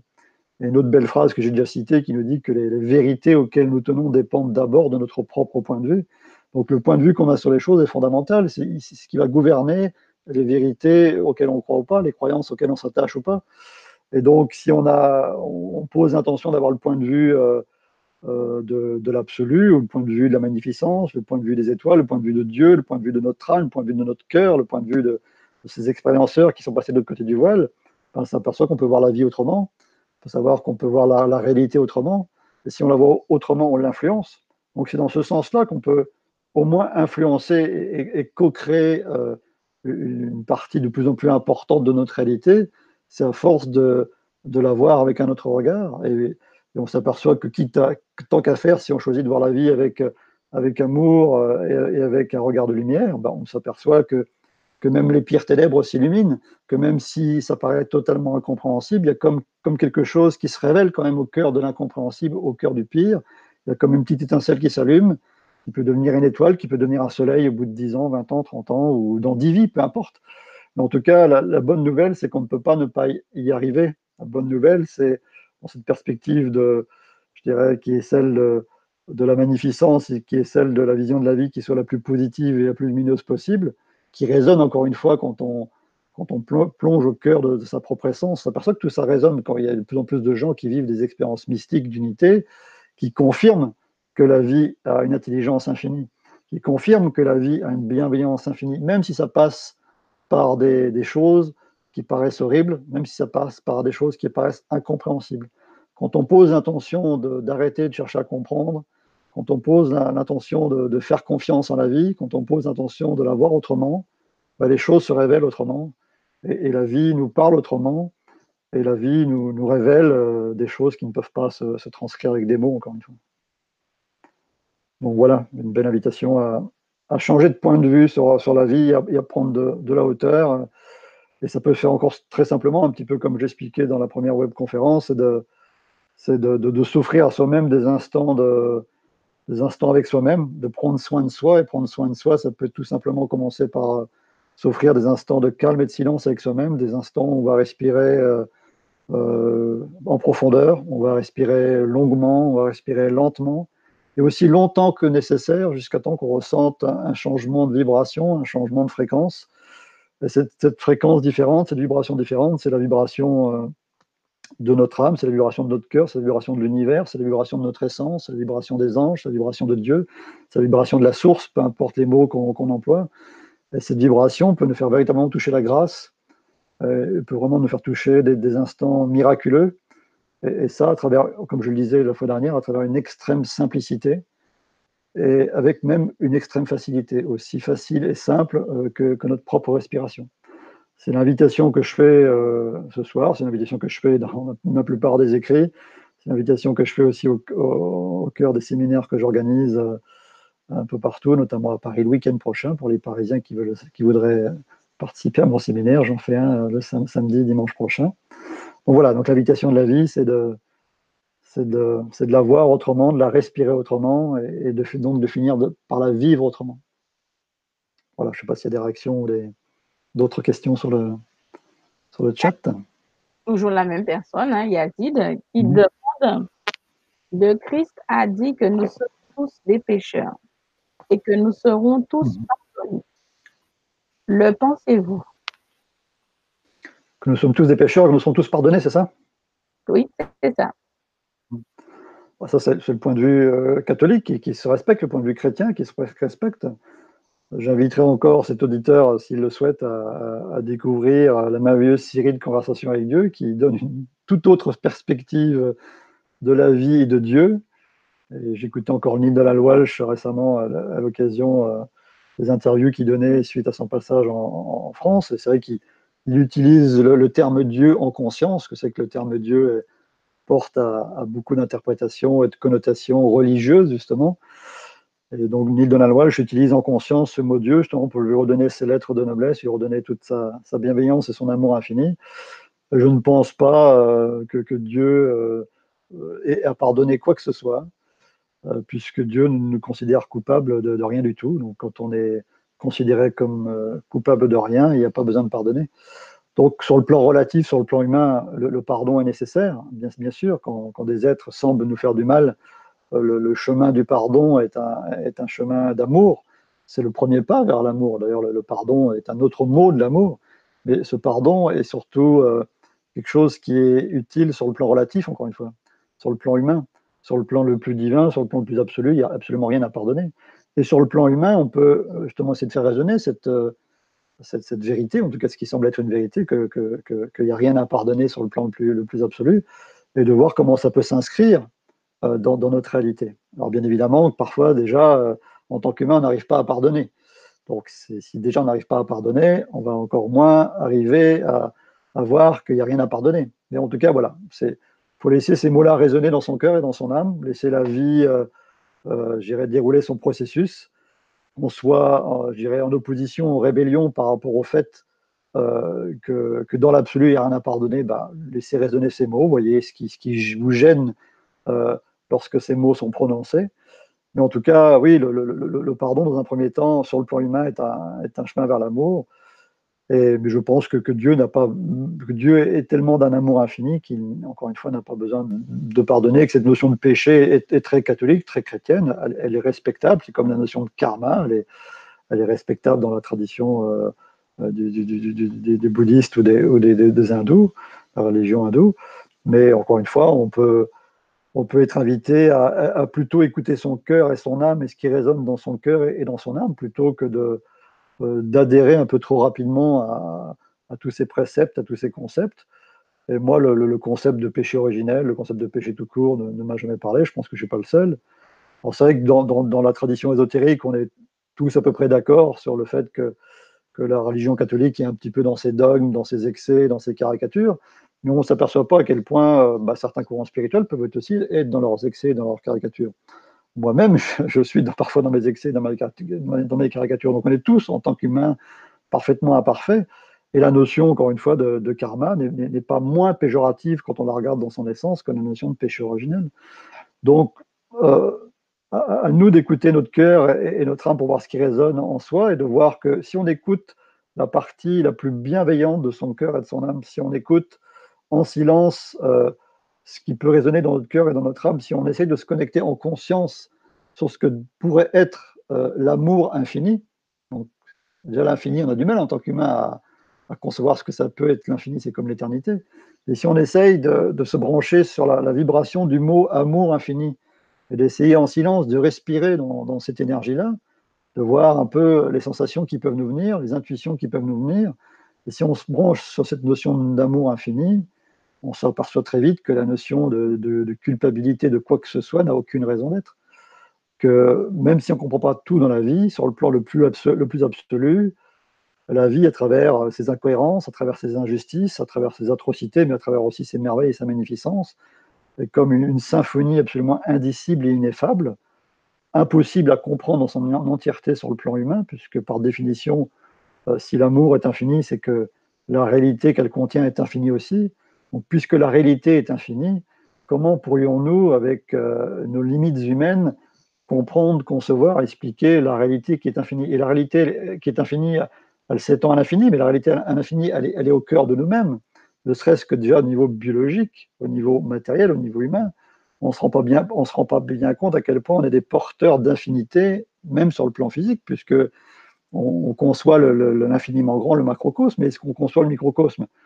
Si on, prend la notion de, ce qui peut se diviser en deux, vous pouvez prendre une de vos cellules, vous pouvez la, diviser en deux à l'infini, vous pouvez la couper en deux à l'infini. Donc on est tous des porteurs euh, d'infinité sur le plan biologique, mais on est aussi tous des porteurs d'infinité et d'éternité sur le plan de l'âme, sur le plan spirituel. Donc c'est pour ça que, ce plan-là, il, il est accessible il n'est pas forcément explicable avec des mots, on ne peut pas forcément le transcrire avec des mots, mais au cœur du silence, au cœur du silence qu'on peut s'offrir à soi-même, au cœur de la connexion avec la nature, qui est l'une des plus grandes portes aussi vers, vers cet indicible, eh ben si, on, si on respire dans ce silence et dans le souffle de la présence, de notre propre présence et de la présence de la nature, de la présence de cette essence et de cette âme du monde qui est toujours présente, on va commencer à percevoir euh, bah, l'au-delà des mots, et on va s'apercevoir qu'au cœur de cet amour infini, bah, il n'y a pas la notion de bien et de mal est, relative, la notion de péché est relative, la notion de karma est, relative, et qu'elle n'a pas grand-chose, tout ça n'a pas grand-chose à voir avec, avec la réalité infinie et la réalité ultime et, l'absolu tout court. Donc c'est plutôt une bonne nouvelle pour ceux qui veulent bien adhérer à cette vision-là. Si on se branche à, la notion d'amour infini, il n'y a, a, jamais personne qui est coupable. Aussi incohérent que ça puisse être sur le plan humain, j'entends bien. Moi, j'ai passé de nombreuses années de ma vie en étant un rebelle, un révolté, en étant dans, la croyance de l'existence du bien et du mal, en étant dans la croyance de l'existence du diable et du mal absolu. C'est une croyance qui est respectable. J'ai passé 20 ans de ma vie dans cette sphère-là, 20 ans de ma vie dans l'hyperdualité, où je croyais tellement que le diable existait que j'en avais des preuves quasi physiques euh, de l'existence de ce diable. Et c'est comme c'est marrant de s'apercevoir que quand je, je, suis tombé, si je puis dire progressivement, de la non-dualité où plus rien n'existe, et bien évidemment que le diable n'existe plus, bah, j'avais plus aucune preuve physique, ni euh, spirituelle, ni énergétique de la présence du diable et des entités négatives. Donc c'est quand même intéressant comme expérience. Elle a vraiment marqué ma vie. Je suis passé de l'hyperdualité à la non-dualité et maintenant à, ma propre vérité, à ma propre fréquence, à ma propre vibration, où je ne nie pas l'existence euh, d'entités négatives comme je, ne nie pas l'existence d'humains qui sont euh, portés par des énergies négatives comme euh, les terroristes, etc. Et moi, comme je le dis souvent, sur le plan humain, j'ai beaucoup plus peur d'un terroriste que d'une entité négative. Le, diable, j'en ai pas peur. Pour moi, il n'existe pas. Je sais que les entités négatives existent, mais qu'elles n'ont aucun pouvoir sur moi si je choisis qu'elles n'ont pas de pouvoir sur moi. Euh, un peu comme disait un texte que j'avais lu il y a très longtemps, le, diable mourra de ton indifférence. Donc, si vous êtes totalement indifférent aux énergies négatives, euh, bah, vous font pas grand-chose. Grand chose n'auront pas de, moyens d'accès euh, à, votre, intégrité. Et si euh, vous avez quand même des failles, puisque personne n'est infaillible, euh, ben effectivement, à travers vos failles, à travers vos doutes, à travers vos défauts, à travers vos pensées négatives, vous pouvez avoir effectivement vos propres énergies négatives d'ailleurs qui sont gouffres dedans, et vous pouvez effectivement parfois avoir des influences négatives qui peuvent passer à travers vous. Ça, je ne le nie pas non plus. Je ne nie pas qu'il existe des, phénomène de maison hantée, je ne nie pas qu'il existe des cas, de possession, tout ça je ne nie pas, j'ai été au cœur de toute cette réalité-là pendant 20 ans, encore une fois. Mais même par rapport à toutes ces notions-là, on peut aussi se poser la question de savoir ce que, vient faire dans notre vie ces énergies négatives, ce que vient faire dans notre vie ces entités négatives, ce que vient faire dans notre vie cet apparent diable. Est-ce est-ce que toutes ces énergies négatives et ces entités, ces entités dites négatives ou ténébreuses n'auraient pas aussi quelque chose à nous dire sur nous-mêmes ou sur la vie en général? Si on voit toutes ces forces négatives, que ce soit des défauts, que ce soit des émotions, que ce soit des pensées, que ce soit des entités, que ce soit des individus, que ce soit n'importe quoi, si on, part du principe qu'on essaye de les voir autrement, même si au cœur de l'épreuve, c'est pas évident, mais en aval comme en amont de l'épreuve, ou dix ans après la pire des épreuves, si on choisit de regarder tout ça avec amour, si on choisit de se brancher sur la perspective de, l'au-delà, de l'autre côté du voile, si on choisit d'avoir la perspective des étoiles, si on choisit d'avoir la perspective de l'âme, on s'aperçoit que toutes ces forces négatives, avait probablement quelque chose à nous dire. Et, comme toujours, euh, c'est toujours des histoires d'amour, quoi qu'on en dise. Si on, cherche au cœur du cœur euh, des pires ténèbres, c'est toujours la lumière et l'amour qu'on trouve. Ça, il y a beaucoup de traditions euh, spirituelles qui, en témoignent, la tradition chamanique, la, première. Donc, si on part du principe que, que, toutes les énergies négatives ont un message d'amour à nous donner, toutes les énergies négatives sont parfois eux-mêmes des, parts des énergies qui, s'ignorent eux-mêmes dans la lumière qu'ils portent, qui s'ignorent elles-mêmes dans, l'amour qu'elles ont à donner, si on s'accueille soi-même dans, toutes ces parts ténébreuses comme des parts qui ignorent innocemment qu'elles sont des messagères d'amour, eh ben on va en, pouvoir euh, entendre et percevoir beaucoup plus facilement, beaucoup plus rapidement le message d'amour qui se cachent derrière toutes les ténèbres. D'ailleurs, j'en suis arrivé à la conclusion, à travers les patients qui viennent me voir et parfois les histoires très lourdes que certains patients euh, viennent, m'apporter et, sur lesquels ils témoignent, c'est de voir qu'en réalité, euh, si on va, voir au cœur du cœur de toutes les intrications énergétiques, quantiques, de, toutes ces réalités qui nous dépassent, on peut résumer, en tout cas moi je résume la vie à une grande histoire d'amour aussi aussi incohérent que ça puisse être sur le plan, relatif, on, s'aperçoit bien souvent que, les pires ténèbres qu'on a pu traverser dans nos vies nous invitent tôt ou tard, et nous invitent toujours, même dans l'instant présent, et parfois mille ans après, nous invitent toujours à aller aussi haut dans la lumière qu'on a l'impression d'être descendu bas dans les ténèbres. C'est vraiment une conviction profonde euh, que j'ai acquise à travers ma propre expérience de vie, à travers les patients qui viennent me voir, à travers la capacité de transcendance qu'on peut avoir par rapport au pire, on voit que cette, euh, cette capacité merveilleuse qu'a l'être humain et l'âme à transcender est capable de, de, se relever face au pire. Et, dans cette transcendance, il y a de la magnificence. Quand on parvient tôt ou tard, et comme le temps n'existe pas, on s'en fout un peu, même si c'est dur euh, au cœur du pire, comme le temps n'existe pas, on sait que tôt ou tard, cette transcendance, ça ne peut pas ne pas arriver.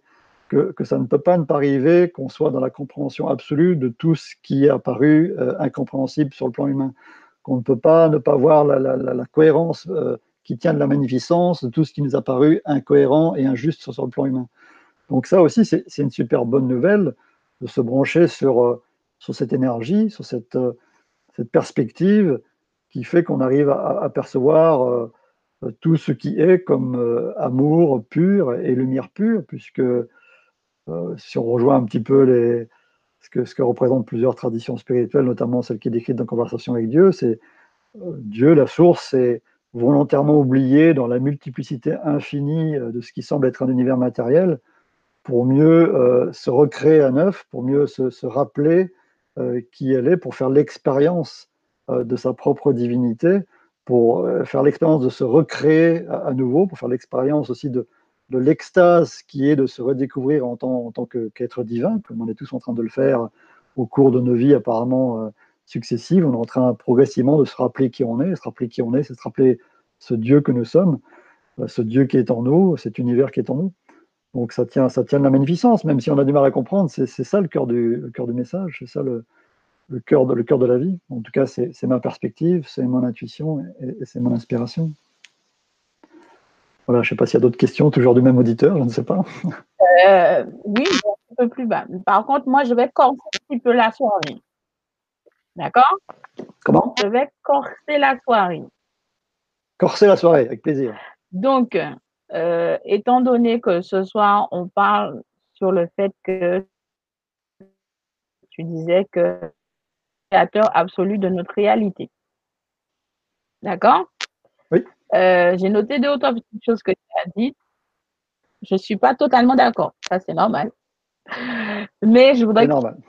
J'aimerais quand même que tu répondes à Georgie Nicolo qui a mis un petit message en fait. Et ensuite, je vais te poser quelques questions. Si tu veux bien. Avec plaisir. Alors, il dit J'aimerais ton avis sur la possibilité qu'une entité peut être notre propre peut être de notre propre vie antérieure puisse nous vouloir du mal au point de nous empêcher de créer notre réalité. Bisous Stéphane. Bisous Georgie. Je vais te demander de répéter la question parce que c'est un peu coupé. Je n'ai pas tout, bien compris malheureusement. Si j'ai bien compris ce qu'il a dit, euh, il aimerait avoir ton avis par rapport à la possibilité qui va, en tout cas qui provient, puisse lui vouloir du mal à l'empêcher à créer sa propre réalité.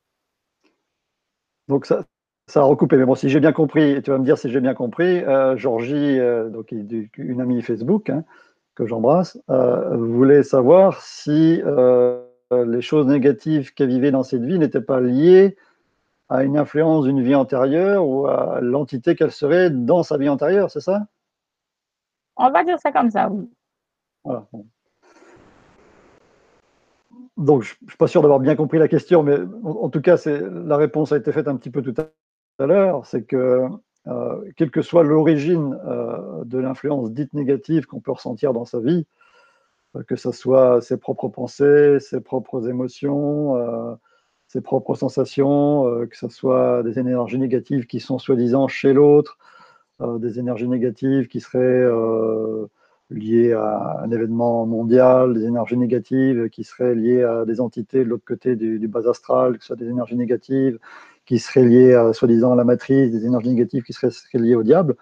Depuis ma perspective, quelle que soit l'origine des énergies négatives, elles, ont toutes euh, quelque chose à nous apprendre. Elles ont toutes quelque chose à nous dire. Et euh, depuis ma perspective, depuis mon expérience de vie, euh, j'ai compris, découvert, encore une fois individuellement, que toutes ces énergies-là avaient euh, au cœur de leur cœur de, la lumière à nous offrir et de l'amour à nous offrir. Et que si on pose l'intention d'accueillir euh, ces énergies négatives, quelles qu'elles soient, et les accueillir avec amour, de préférence avec bienveillance, si c'est plus facile pour, pour nous, progressivement, si ça doit être progressif, mais il peut y avoir des miracles dans l'instant, encore une fois, ça peut mettre un an, ça peut mettre cinq ans, ça peut mettre dix ans, ça peut mettre une vie, ça peut mettre même plusieurs vies, d'apprendre à accueillir avec amour ce qui nous traverse et ce qui nous arrive. Eh ben, quand on pose l'intention d'accueillir avec amour toutes ces choses-là, ben, les, choses se transforment progressivement, ou, parfois se transforment miraculeusement, encore une fois. Donc, euh, il n'y a, pas, de, mon point de vue, une énergie négative qui nous veut euh, du mal simplement pour, nous faire un mal absolu. Euh, même si ce mal est dans une, forme d'inconscience de, ce qu'il fait, en finalité, si on, rejoint ce qu'on a dit tout à l'heure, dans la création de, notre réalité qui peut être parfois soit sur le plan inconscient, soit sur le plan de notre, de notre être dit supérieur, de notre âme, de notre parcelle divine, même pourquoi pas de Dieu lui-même qui aurait décidé à l'avance de, de, quelle de quelle, euh, mission, on aurait pu euh, avoir à accomplir, en tout cas de, quelles euh, épreuves ou de de quels événements on peut être amené à vivre pour effectivement se plonger dans cette équation quantique dont j'ai parlé tout à l'heure, dans ce véritable mystère de la vie qui est en finalité une, une, invitation indicible et magnifique à se rappeler qui on est, à se rappeler qu'on est Dieu. Et c'est là qu'on rejoint un peu la notion de pardon, parce que tôt ou tard, euh, dans cette vie-ci ou dans les autres, on est toujours amené, tôt ou tard, ça c'est la bonne nouvelle aussi, à finir par pardonner pour le mal qu'on nous a fait, comme dit la prière catholique. Pardonne-nous nos, offenses comme nous pardonnons à ceux qui nous ont offensés. Donc tôt ou tard, dans la perspective de cette multidimensionnalité, dans cette, la perspective de ces vies successives qui aient lieu dans le passé, le futur, dans l'instant présent, peu importe, la bonne nouvelle depuis ma perspective, c'est qu'on finit toujours par pardonner euh, le mal qu'on nous a fait, pour s'apercevoir qu'il n'y avait rien à pardonner, pour s'apercevoir que c'était une histoire d'amour depuis le départ, que depuis le départ, euh, tout ce qui semble de, négatif, tous les êtres qui ont pu nous pourrir la vie, comme le dit Conversation avec Dieu, c'était en fait en finalité que, et à l'origine que des anges qui nous ont été envoyés. Alors ça peut être difficile à entendre pour ceux qui sont au cœur de la souffrance, ça peut être difficile à entendre pour ceux qui sont au cœur de des épreuves. Encore une fois, j'ai passé 20 ans de ma vie à, à, être révolté par rapport à cette perspective. Euh, mais encore une fois, c'est l'invitation que, je propose ce soir et que euh, il ne s'agit pas de nier euh, la souffrance, il ne s'agit pas de nier la réalité de la souffrance. C'est vraiment pas ma perspective, contrairement aux, aux excès de la non-dualité qui, part du principe que tout, tout, est illusion, que rien n'existe, et qu'avec cette connotation péjorative de tout est illusion, ça n'a pas de sens, faut pas chercher le sens, ce n'est qu'un rêve sans substance et que la souffrance n'existe pas vraiment allons dire ça à des gens qui sont au cœur du pire de la souffrance, c'est effectivement ridicule. Donc, dans la relativité humaine et dans la souffrance humaine, il faut avant tout être dans un acte d'accueil inconditionnel de cet amour, en tout cas de poser l'intention d'être dans un, dans un acte d'accueil d'amour inconditionnel, d'être dans une intention de compassion. On ne demande pas d'être parfait, on demande simplement d'être dans, dans, un acte de compassion qui, qui amène les gens à, à aller vers le chemin du, pardon pour euh, le mal qu'on aurait euh, éventuellement fait ou le mal qu'ils pensent qu'on leur a fait pour aller ensuite vers un, chemin de résilience, un, chemin de, transcendance, et puis ensuite un chemin de magnificence. Une fois qu'on est au, cœur de, ce qu'il y a de plus beau dans la transcendance, on touche la magnificence. Dans la magnificence, il y a l'amour absolu, il y a la gratitude absolue aussi. On finit même par arriver à remercier pour toutes les épreuves qu'on a vécues. Et ça, ça peut mettre encore une fois un an, dix ans, vingt ans, plusieurs vies, et pour arriver à remercier pour le pire, et, avoir tout l'amour qu'il y avait même au cœur du pire. Mais n'oublions pas quand même la magnificence qu'on vit aussi et toutes les joies que la vie nous offre. Euh, la vie n'est pas que souffrance, n'est pas que incohérence apparente. Elle est aussi magnificence, elle est aussi beauté, elle est aussi joie, elle est, aussi amour. Soyons reconnaissants aussi vis-à-vis de toutes les joies, même conditionnelles qu'on peut vivre, comme je l'expliquais dans d'autres dans d'autres vidéos, euh, même la joie conditionnelle porte le germe de la joie inconditionnelle. Même l'amour le plus conditionnel porte le germe de l'amour le plus inconditionnel, le plus infini. Donc, accueillons notre humanité avec beaucoup de bienveillance, quelle qu'elle soit, et plus on s'accueille avec bienveillance, plus on s'accueille avec amour, plus on finit donc par s'aimer. Et tous les courants spirituels quasiment savent que, que lorsqu'on est au cœur du, plus bel amour pour soi, il y, a, beaucoup de choses qui changent autour de soi aussi. Parce qu'on parvient à voir beaucoup plus facilement l'amour qu'il y a euh, au, cœur, au cœur de tous les êtres humains qui nous entourent, et au cœur de, tous les êtres vivants qui nous entourent, et au cœur de, tout ce qui est, en fait. Voilà, Clémis, si tu avais des questions de ton côté, je, je t'écoute. Oui, alors, je vais rebondir sur plusieurs choses. Euh, comme d'habitude, hein, je mets mon grain de sel. Hein. ça reste euh, toujours mon avis, mon opinion par mm. rapport à mes expériences de vie, etc. Mais euh, dans le sens où je te pose une question. Dans le sens où justement, comment toi, en fait, par rapport à tout ce que tu as pu dire maintenant, comment toi, tu appellerais en fait le choix de vie que tu as actuellement? Euh, je l'appelle pas. je ne lui donne pas, je lui donne pas de mots. Euh, on, peut, on peut essayer de définir, mais je. Certains appellent un choix d'incarnation, peu importe. Si tu parles du, choix que j'aurais fait en venant ici, je, ne me souviens pas de ce choix. Donc il y a plusieurs niveaux de réponse. Comme je te le disais tout à l'heure, c'est sur le plan de, de, ce que je suis maintenant, c'est un choix totalement inconscient. Je ne me souviens pas du tout avoir choisi ma date de naissance, encore une fois, mon pays, mon époque, je m'en souviens pas du tout. Il y a, des, quelques êtres qui s'en souviennent. Hein. Il n'y en a pas beaucoup sur la Terre, mais il y en a qui s'en souviennent, il y en a qui ont beaucoup de souvenirs euh, de leur vie antérieure au futur, j'en sais rien, parce que tout se passe en même temps, paraît-il. Donc, sur le plan humain, bêtement relatif, euh, c'est ce que j'appelle un choix inconscient. Après, si, comme on l'a dit tout à l'heure, il semblerait, si on croit à la magnificence de la vie, à la cohérence et à l'intelligence infinie de la vie, il semblerait effectivement que ce soit un choix en conscience de, notre partie supérieure, de notre âme, de, notre moi supérieur, de notre partie divine, pourquoi pas même de Dieu lui-même, puisqu'on est une partie de Dieu. Donc si on devait répondre du point de vue, euh, euh, du point de vue un peu plus élevé, même du point de vue de l'absolu, on pourrait appeler ça un choix en conscience d'incarnation, et, certains choisissent euh, de manière incompréhensible sur le plan humain, choisissent de, les pires souffrances d'entrée, parce que quand on choisit de naître dans un pays qui est dans le fracas de la guerre, dans le fracas de la famine, ou dans le fracas du pire, euh, on peut dire que s'il y a un choix conscient qui a été fait de l'autre côté, c'est plutôt un choix courageux. Donc, moi, je, je, suis pour rejoindre cette perspective de, de, ces choix conscients que les âmes ont pu faire, même si sur le plan relatif, ça paraît incohérent et, totalement injuste. Et, dans, ce choix qui est fait, pour moi, il, n'entre pas dans, ce choix de karma dont je parlais tout à l'heure. Pour moi, la, notion de karma euh, doit être dépassée. En tout cas, c'est les prises de conscience spirituelles que j'ai eues dernièrement, la, transmission que j'en fais, l'invitation que j'en fais, ça parle ou ça parle pas.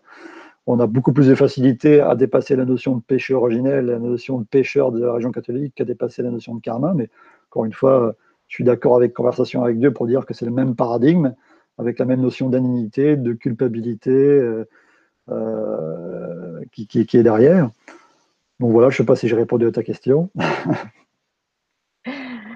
Partiellement, parce qu'en fait, si tu veux, euh, c'est surtout le fait que tu dises, en fait, euh, dans le sens, effectivement, euh, on ne se souvient pas d'avoir justement choisi de, naître à ce moment-là, etc. C'est vrai. Ça, beaucoup d'entre nous, on est dans ce cas-là. C'est tout à fait normal.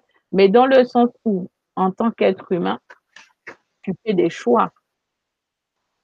Tu fais des choix en tant qu'être humain. Tout à fait. Mhm. Les choix ont des, ont des conséquences sur, sur nos vies, etc.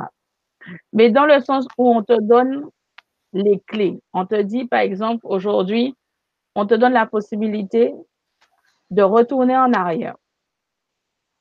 Est-ce que tu ferais les choses exactement comme tu les as faites ou est-ce que tu changerais deux ou trois petites choses ou voire même le tout? Moi, c'est dans ce sens-là que je veux C'est une grande question, c'est une très bonne question. Tout, il y a pas mal de films de science-fiction qui en parlent, il y a beaucoup de films de science-fiction qui, sont arc-boutés sur la, possibilité géniale qu'on aurait de changer une partie du passé pour éviter le pire, éviter les, choses euh, ténébreuses qu'on aurait pu vivre, etc.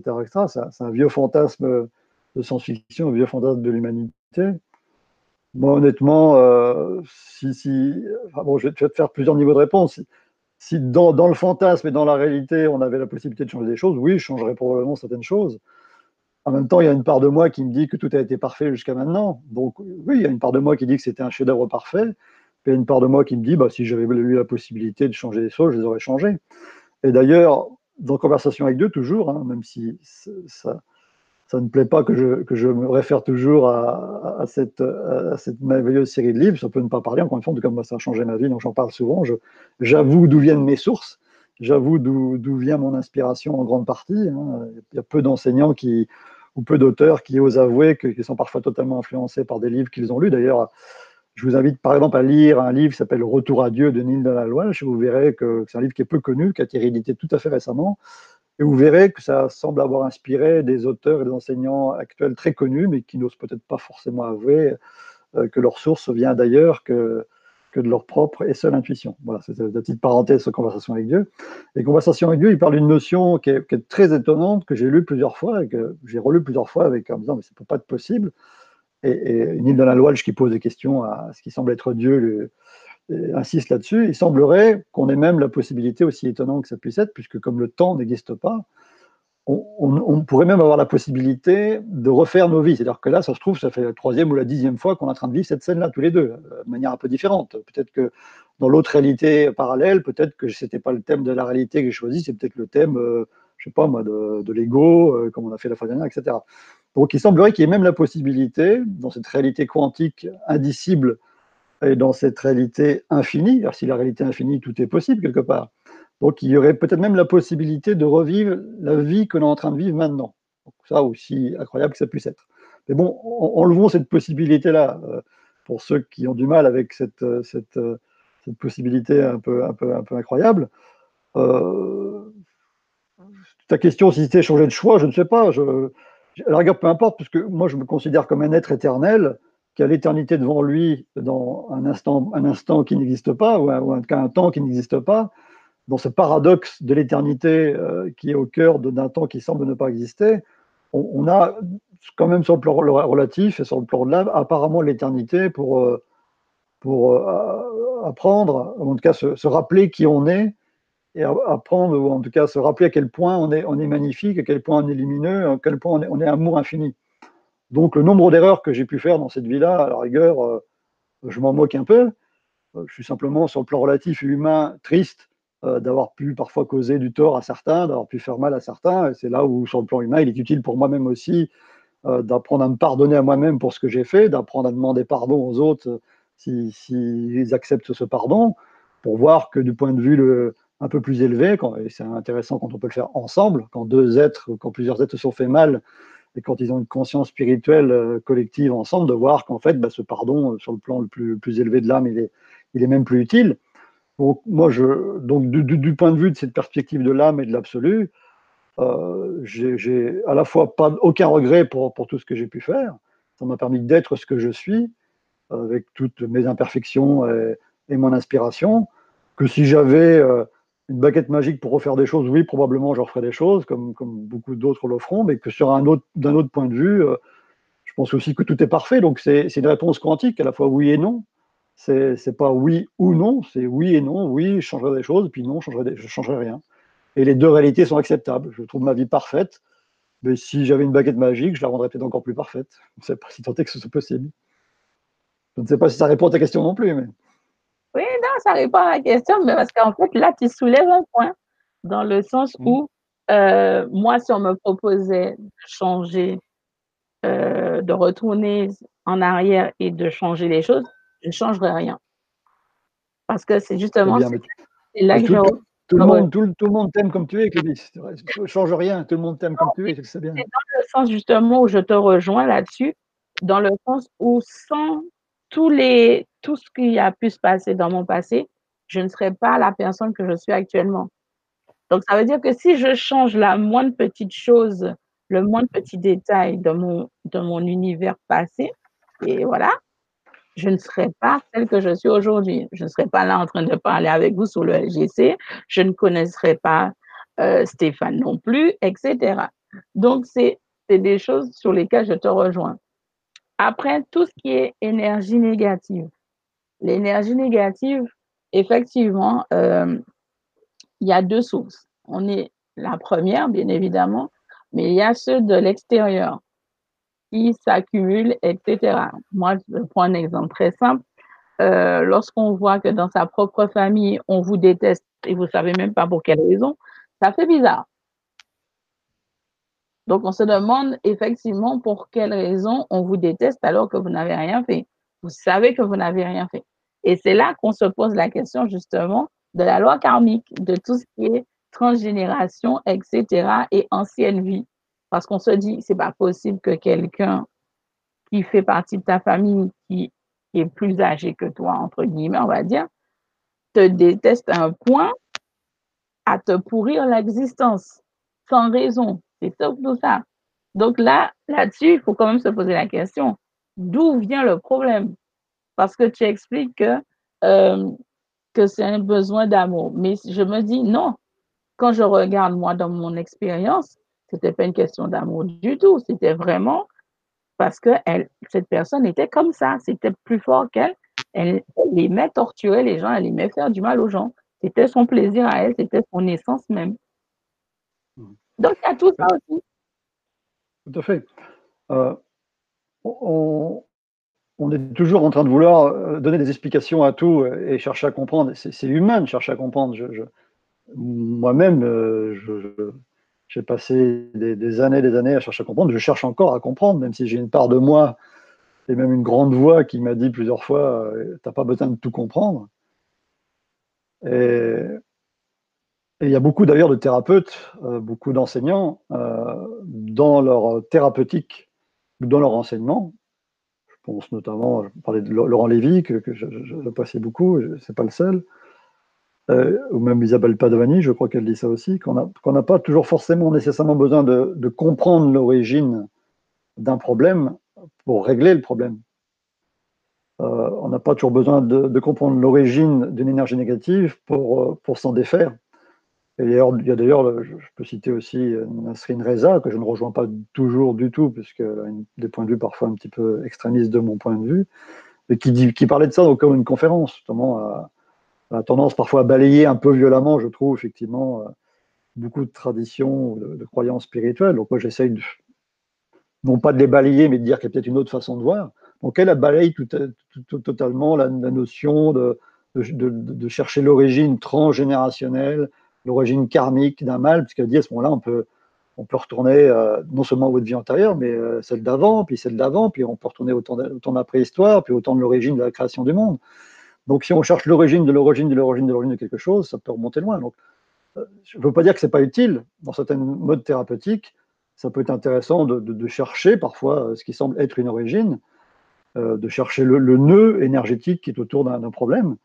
On s'aperçoit qu'à côté de, de, cette mise en lumière de ce nœud énergétique, il n'y a pas que la compréhension de l'origine qui, qui, se dévoile à ce moment-là, mais il y a aussi euh, encore une fois, pour moi, le message d'amour qu'il y a derrière, euh, puisque euh, tu, tu, parles effectivement que c'est pas toujours un besoin d'amour. Je parle pas nécessairement de besoin d'amour, c'est pas forcément le, terme d'avoir besoin d'amour. Quand je parle que, toutes les réalités pour moi sont des, peuvent, se résumer dans des histoires d'amour, c'est un peu les allégories qu'on trouve encore dans certains textes, où par exemple, c'est l'histoire un peu de la petite âme, encore une fois, de conversation avec Dieu, où il y a une âme qui, choisit de faire l'expérience du pardon. le, pardon le pardon étant encore une fois comme une des couleurs de l'amour sur le plan relatif, dont on parlait tout à l'heure. Et, notre histoire humaine, c'est bien le divin et Dieu qui cherche dans le plan relatif à faire l'expérience de lui-même et de sa propre divinité, de son propre amour ou de sa propre réalité, aussi incompréhensible que ça puisse être dans l'absolu. Mais en tout cas, donc, le, divin semble pouvoir faire l'expérience de lui-même dans la chair et dans, l'incarnation. Donc il peut y avoir des âmes qui choisissent de faire l'expérience du pardon. Et pour en faire l'expérience du pardon, il faut quand même qu'il y ait en face de soi quelqu'un qui nous fasse du mal. Si tu n'as rien à pardonner, tu ne peux pas faire l'expérience du pardon. Donc quand quelqu'un te semble te faire du mal sans raison, euh, ce n'est pas forcément un lien karmique transgénérationnel, ça peut l'être, et la rigueur, moi je m'en fous un peu personnellement, mais euh, ce, qui est, ce, qui est, important d'avoir là-dedans, c'est que celui qui semble vouloir te faire du mal, comme dit Conversation avec Dieu, c'est en réalité un ange qui a choisi de te faire du mal pour que tu puisses faire l'expérience du pardon. Et ça, cet exemple-là, tu peux le démultiplier à l'infini à travers tous les scénarios multiples et infinis qu'on est tous en train de vivre, et que, que je résume moi toujours à une expérience euh, et une histoire d'amour. Puisque, euh, regardons nos histoires respectives à chacun, euh, on vit des, expériences parfois très douloureuses, très atroces, apparemment à cause de l'extérieur, apparemment à cause des autres, ou même parfois on vit parfois des expériences négatives à cause de sa propre énergie négative, à, cause de ses propres prises de tête, à cause de sa propre manière de se comporter. Donc l'invitation de la vie, c'est quoi à travers ça? C'est que tôt ou tard, on est invité, je dis bien tôt ou tard, dans un an, dix ans, dans une autre vie, on est toujours amené à faire quoi? À pardonner pour le mal que les autres nous ont fait et à se pardonner soi-même aussi pour le mal qu'on s'est fait à soi-même ou le mal qu'on a fait aux autres. Donc, encore une fois, sur le plan relatif, on est toujours amené à pardonner. Et d'ailleurs, pour, pour d'ailleurs, euh, j'irais décrypter et, nettoyer ou purifier, ou soi-disant, euh, c'est les mots qu'on emploie, un lien transgénérationnel, un lien karmique. Euh, je crois que tous les thérapeutes du monde sont d'accord que la meilleure façon de guérir, c'est l'amour. Quelle que soit la manière dont on voit l'amour, quelle que soit la manière dont on le transcrit. Donc, le, pardon, c'est déjà un premier acte d'amour très important, même si, encore une fois, sur un plan absolu, on s'aperçoit qu'il n'y a plus besoin de pardonner à un moment donné, si on t'a fait mal dans une vie antérieure, euh, et, si on, euh, tu, fais bon, si, on te fait mal dans cette vie-là ou dans une vie antérieure, à un moment donné, tu vas être amené à, devoir le pardonner, tu vas t'amener à être invité à, pardonner. Tu n'es pas obligé. Tu peux, mettre, tu peux mettre 10 vies à pardonner. C'est pour ça qu'il y a des peuples qui s'entretuent apparemment depuis des millénaires, jusqu'à temps que, sur le plan collectif et individuel, ils se décident à se pardonner pour tout le mal qu'ils se sont fait. Et, quand on est dans un chemin de pardon, on n'est pas dans autre chose que dans un, chemin d'amour. On n'est pas dans autre chose que dans une histoire d'amour. Et quand tu vois l'origine de l'origine de toutes nos peurs, de toutes nos angoisses, de tous nos défauts, quand tu analyses ça au cœur du cœur du cœur, euh, tous les défauts du monde sont, liés à, un sentiment de manque d'amour. Si on était, imagine que tu sois ici maintenant rempli d'un amour infini, dans une extase absolue. Bah, tu qu'une envie, c'est de le transmettre, c'est de le rayonner, c'est de le vibrer et tu n'aurais plus rien à foutre de tout le mal qu'on t'a fait. Tu serais, tu serais investi complètement d'un amour infini. Tu serais dans une joie. Imagine ta plus grande joie et multipliée par 10 millions. Imagine que tu la vis maintenant. Ah, tu serais comme, euh, comme un Jésus-Christ, tu serais comme un Bouddha peut-être, euh, même peut-être plus encore. Tu rayonnerais tellement d'amour que tu aurais, que aurais plus qu'à le donner. Tu, tu pardonnerais tout le mal qu'on t'a fait. Tu verrais les choses autrement. Donc quand les gens semblent nous en vouloir, bah, c'est peut-être qu'effectivement, ils ont choisi en conscience de jouer le mauvais rôle pour, pour t'inviter à, découvrir une autre partie de toi, à découvrir une autre forme d'amour, à, aller jusqu'à peut-être pardonner des choses impardonnables. Que si l'amour est infini, il, est aussi, il nous invite aussi à, transcender ce qui paraît euh, impossible à transcender. Il nous invite à aimer ce qui paraît impossible à aimer. Et il nous invite à pardonner ce qui semble impossible à pardonner si l'amour est infini, nous fait forcément passer par là. Et c'est pour ça que on passe par des choses absolument atroces, simplement, si je puis dire, aussi atroces que ça puisse être, pour nous inviter tôt ou tard, dans cette vie-là ou dans dix mille vies, à pardonner et à apprendre à aimer les êtres qui nous ont fait le plus de mal. C'est toute l'histoire de l'humanité, c'est toute l'histoire des religions, si tu le vois, c'est toute l'allégorie de ce qu'a vécu Jésus-Christ, euh, même dans l'allégorie, même dans les interprétations, catholiques. Euh, euh, Jésus-Christ est l'exemple même d'un être qu'on a fait souffrir atrocement. Il n'en a jamais voulu à personne. Il, a toujours pardonné. Il a toujours fait confiance à Dieu. Donc voilà, c'est un peu, même si il y a plein de connotations religieuses, de mauvaises interprétations, de mauvaises traductions de la Bible. Si on va au cœur du cœur de, ce qu'a pu vivre le, Christ, c'est quand même un bel exemple d'amour inconditionnel, infini. Voilà, c'est un bel exemple. Donc, dans ma perspective, euh, il peut être utile de trouver l'origine d'un problème euh, pour s'en défaire, mais ce n'est pas obligatoire. Tu peux choisir tout de suite euh, d'aller voir la lumière qui est au cœur de, au cœur d'un conflit, d'aller voir la lumière et l'amour qui est au cœur d'une personne qui semble t'en vouloir, de, la voir autrement. Après, la, vie, euh, c'est le libre arbitre aussi. Hein. Tu peux aussi, euh, tu aussi en droit de, te protéger euh, sur le plan, relatif de ceux qui semblent vouloir te faire du mal. S'il y a des proches qui, te pourrissent la vie, tu es en droit de leur dire non aussi sur le plan relatif. Tu es en droit de leur dire ça suffit. Et ça peut être aussi un acte d'amour de dire non à quelqu'un.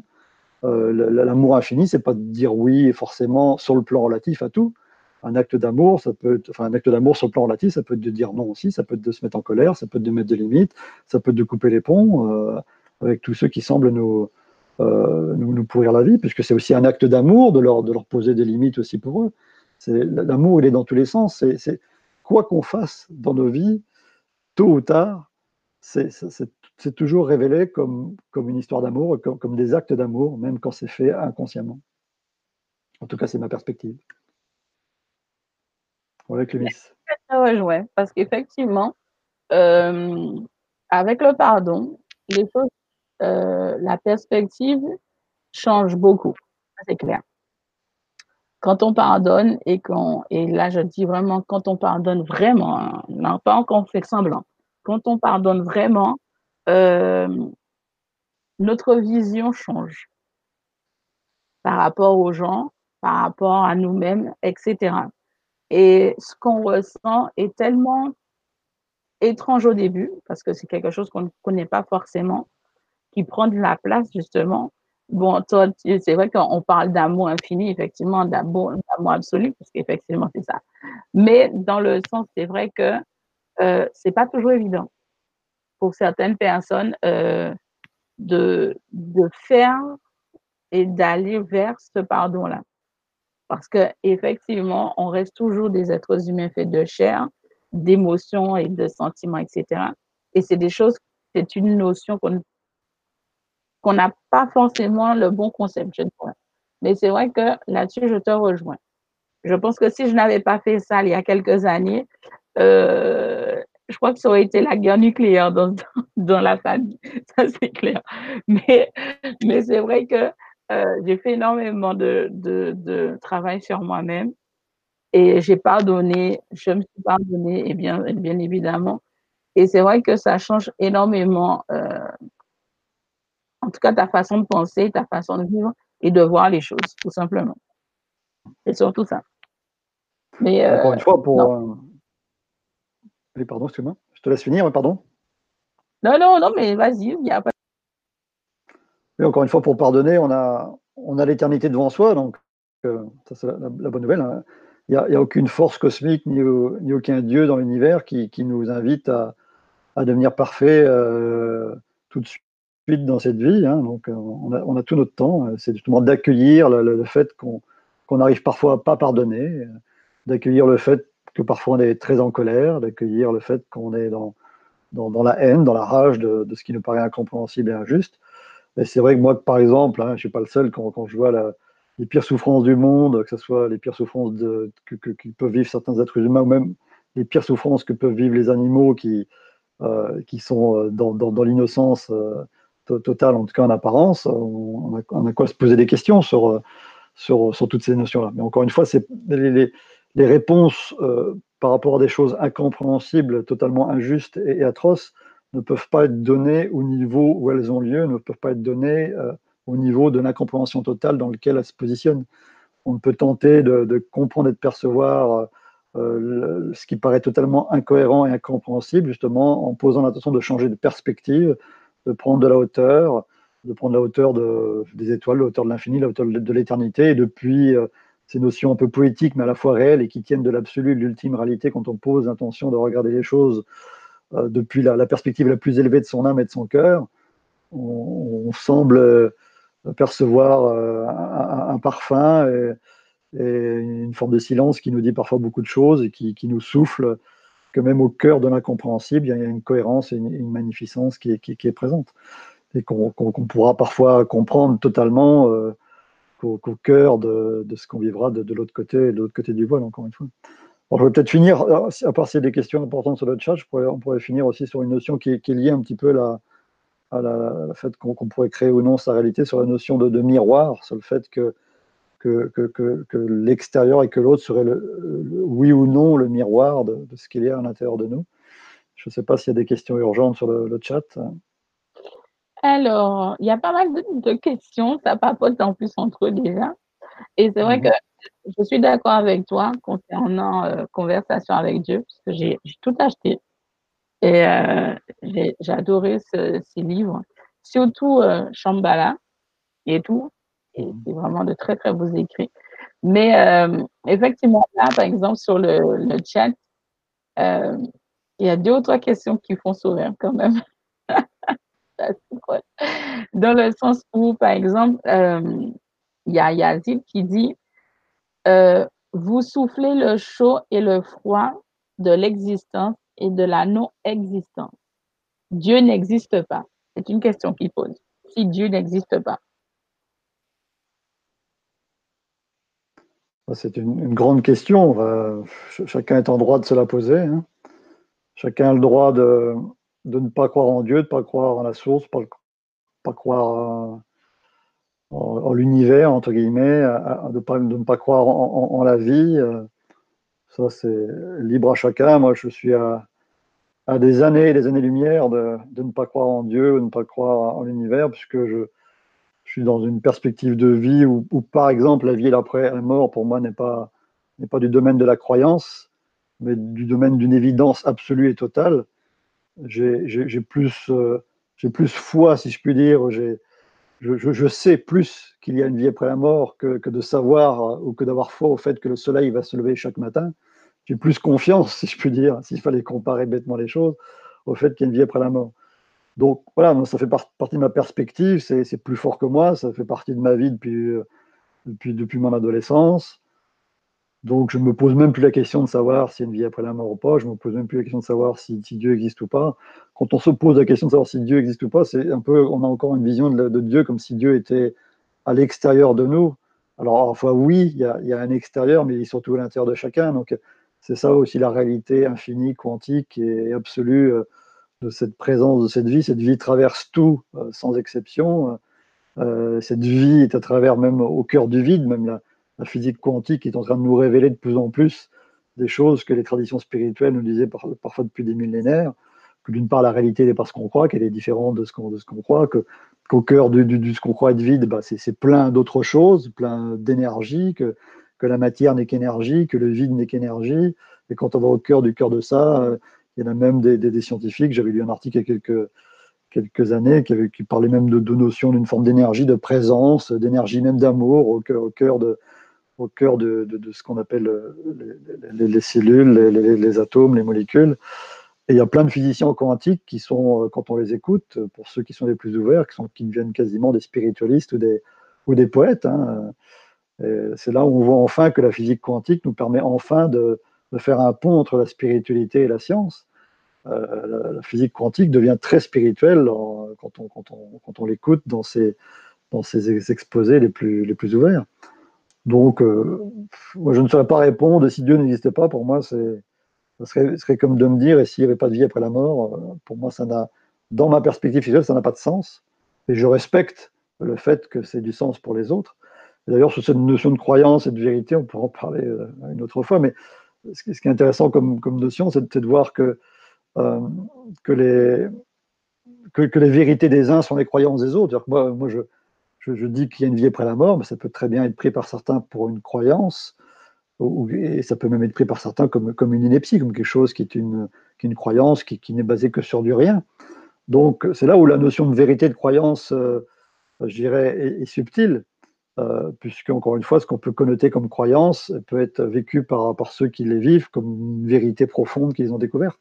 C'est là où il faut prendre conscience que bah, qu'il faut écouter sa propre vérité, ce qui résonne dans son cœur et dans son âme, et que voilà, si, ce qu'on dit, si ce qu'on transmet, si ce qu'on écrit ne résonne pas dans le cœur et dans l'âme de ceux qui les entendent, ben, tant pis, tant mieux. Ils iront voir ailleurs ce qui peut résonner ou pas chez les autres. Et si ce qui résonne chez les autres, c'est d'entendre dire que Dieu n'existe pas, bien leur en face. Si s'ils si, sont dans une phase où, où pour eux Dieu n'existe pas, c'est qu'il y a une raison aussi que, qu'ils aient à vivre une vie ou une période où Dieu n'existe pas. Ça ne me pose pas de problème.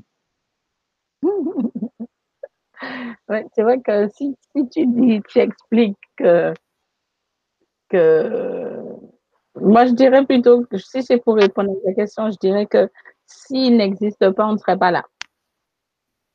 Étant donné qu'il y a une partie de lui en nous, donc ça veut dire qu'on ne serait pas là non plus. Ça veut dire qu'on n'existe pas non plus. Donc, c'est surtout ça. C'est surtout ça. Et puis, le, le fait de, dire qu'il y a une vie après la mort, effectivement, les gens ont toujours cette référence au niveau de, de la religion parce qu'on a détourné, on puisse je dis toujours, j'aime pas les étiquettes. C'est très agaçant, les étiquettes, parce utilise des mots à tout va, etc. Moi, je dirais plutôt que lorsque nous mourrons, on, on retourne à l'état de notre origine, simplement. Et on, poursuit notre chemin dans cet état-là. Sauf si on décide de, se, de, de renouveler cette expérience de conditionnement en tant qu'être humain. Mais euh, c'est vrai que quand on leur dit il y a une vie après la mort, ils pensent tout de suite à la religion. Effectivement. Euh, une toute dernière question, et je, je vais te, te, laisser. Il y a toujours Yazid, il, il a fond. Il dit, pensez-vous, que pensez-vous du projet NEOM Je ne connais pas. C'est ce que j'allais, c'est ce que j'allais dire en plus. Je ne connais absolument pas ce que c'est.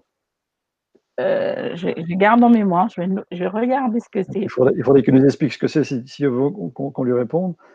Sinon, comme j'ai, parlé de la notion de miroir, je vais quand même en donner deux mots avant de terminer la, la vibra-conférence. La perspective que j'ai la, la, notion de miroir, je vois passer pas mal de choses sur cette notion-là. Et, a parfois des choses qui ne résonnent pas dans mon cœur et dans mon âme. Donc, puisque je suis là pour parler de ce qui résonne dans mon cœur et dans mon âme, autant, en parler. On a tendance à penser que quand on voit, euh, on va reprendre un exemple très très connu, alors actuel, un pervers narcissique en face de soi, euh, je sais de quoi je parle, puisque j'en ai, subi dans ma vie professionnelle pendant 14 ans, et, et si le, monsieur en question m'écoute tôt ou tard, je le salue. Et je le remercie même maintenant d'avoir été un pervers narcissique dans ma vie pendant, pendant 14 ans, puisqu'il m'a permis d'être aussi ce que je suis maintenant. Donc, dans le sens où euh, cet effet soi-disant miroir n'est pas nécessairement une invitation de la vie à aller chercher en moi le pervers narcissique que j'aurais été avec lui pendant 14 ans, même si euh, toute ténèbre qui est vue chez l'autre est toujours au moins un peu présente chez soi, bien évidemment. Je, je, ne nie pas que, que quand on, est à, à, interpellé par la vie à travers les, les pires défauts de quelqu'un, je ne dis pas que ces pires défauts ne sont pas en soi, mais je ne dis pas qu'ils ne sont pas nécessairement au même niveau que celui qu'on regarde, bien évidemment.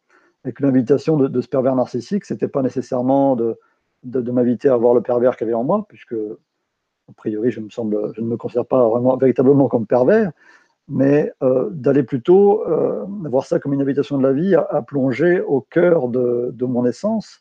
Qu'est-ce que c'est un pervers narcissique? Quelqu'un qui vous manipule, quelqu'un qui vous fait du mal, quelqu'un qui appuie sur les, endroits où ça fait mal, quelqu'un qui, joue avec euh, euh tous les sentiments de, conflits qu'il peut y avoir entre euh, un conflit qui a été généré et puis tout, toute l'énergie qu'il y a dans la, fausse réconciliation après. C'est alors je te fais mal pour qu'on mieux, se réconcilier après. Puis toute la, perversité qu'ils ont dans, le plaisir apparent à faire du mal, dans le plaisir apparent à toucher là où ça fait mal. Donc moi j'ai plutôt vu ça comme une, une invitation de la vie à les connecter avec les parts de moi-même qui étaient incapables d'être blessées, avec les parts de moi-même qui étaient inaltérables, avec les parts de moi-même qui étaient intouchables, avec, avec le cœur de mon essence, tout simplement, pour prendre conscience de ma véritable valeur en tant qu'être humain, aussi en tant qu'âme, en tant qu'être spirituel ayant une expérience humaine.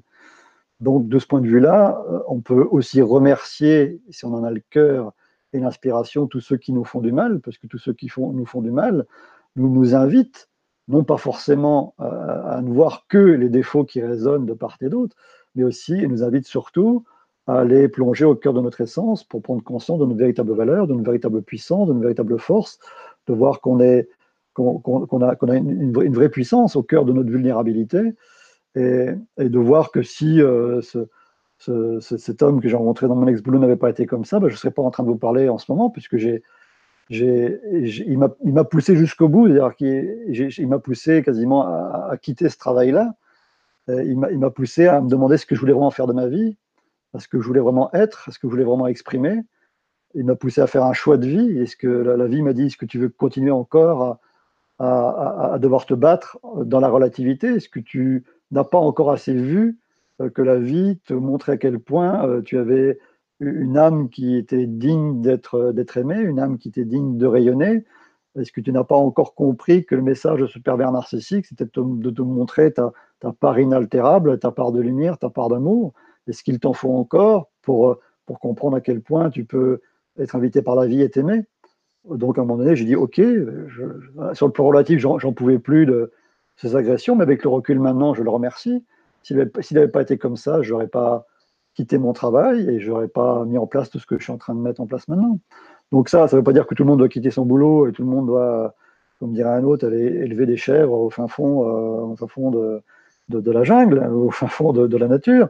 Mais que, en tout cas, si on prend la, vie et, tout ce qui nous arrive comme une invitation euh, à aller plonger au cœur de son essence, au cœur de, de, cet accueil, euh, bienveillant et infini pour tout ce qui nous traverse et tout ce qui passe devant nous, si on prend euh, la vie pour euh, une invitation continuelle à aller prendre conscience de, tout l'amour qui est en nous, une invitation de la vie à, pardonner en apparence pour le mal qu'on nous a fait, une invitation de la vie à, plonger au cœur de notre propre lumière, voilà, c'est ça que, que, la vie veut nous dire à travers tout ce, que, tout ce qui nous arrive.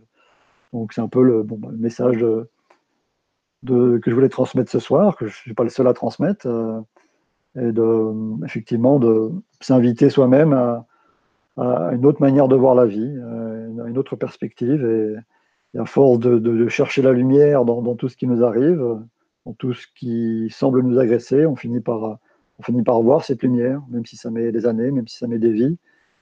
Et on finit par vraiment goûter et, incarner euh, cette magnificence qu'on a toujours été et qu'on sera toujours, encore une fois.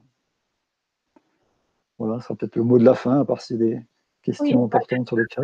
La fin et tout. Mais on, on, on, fera une autre émission sur l'effet miroir. Ça va être intéressant.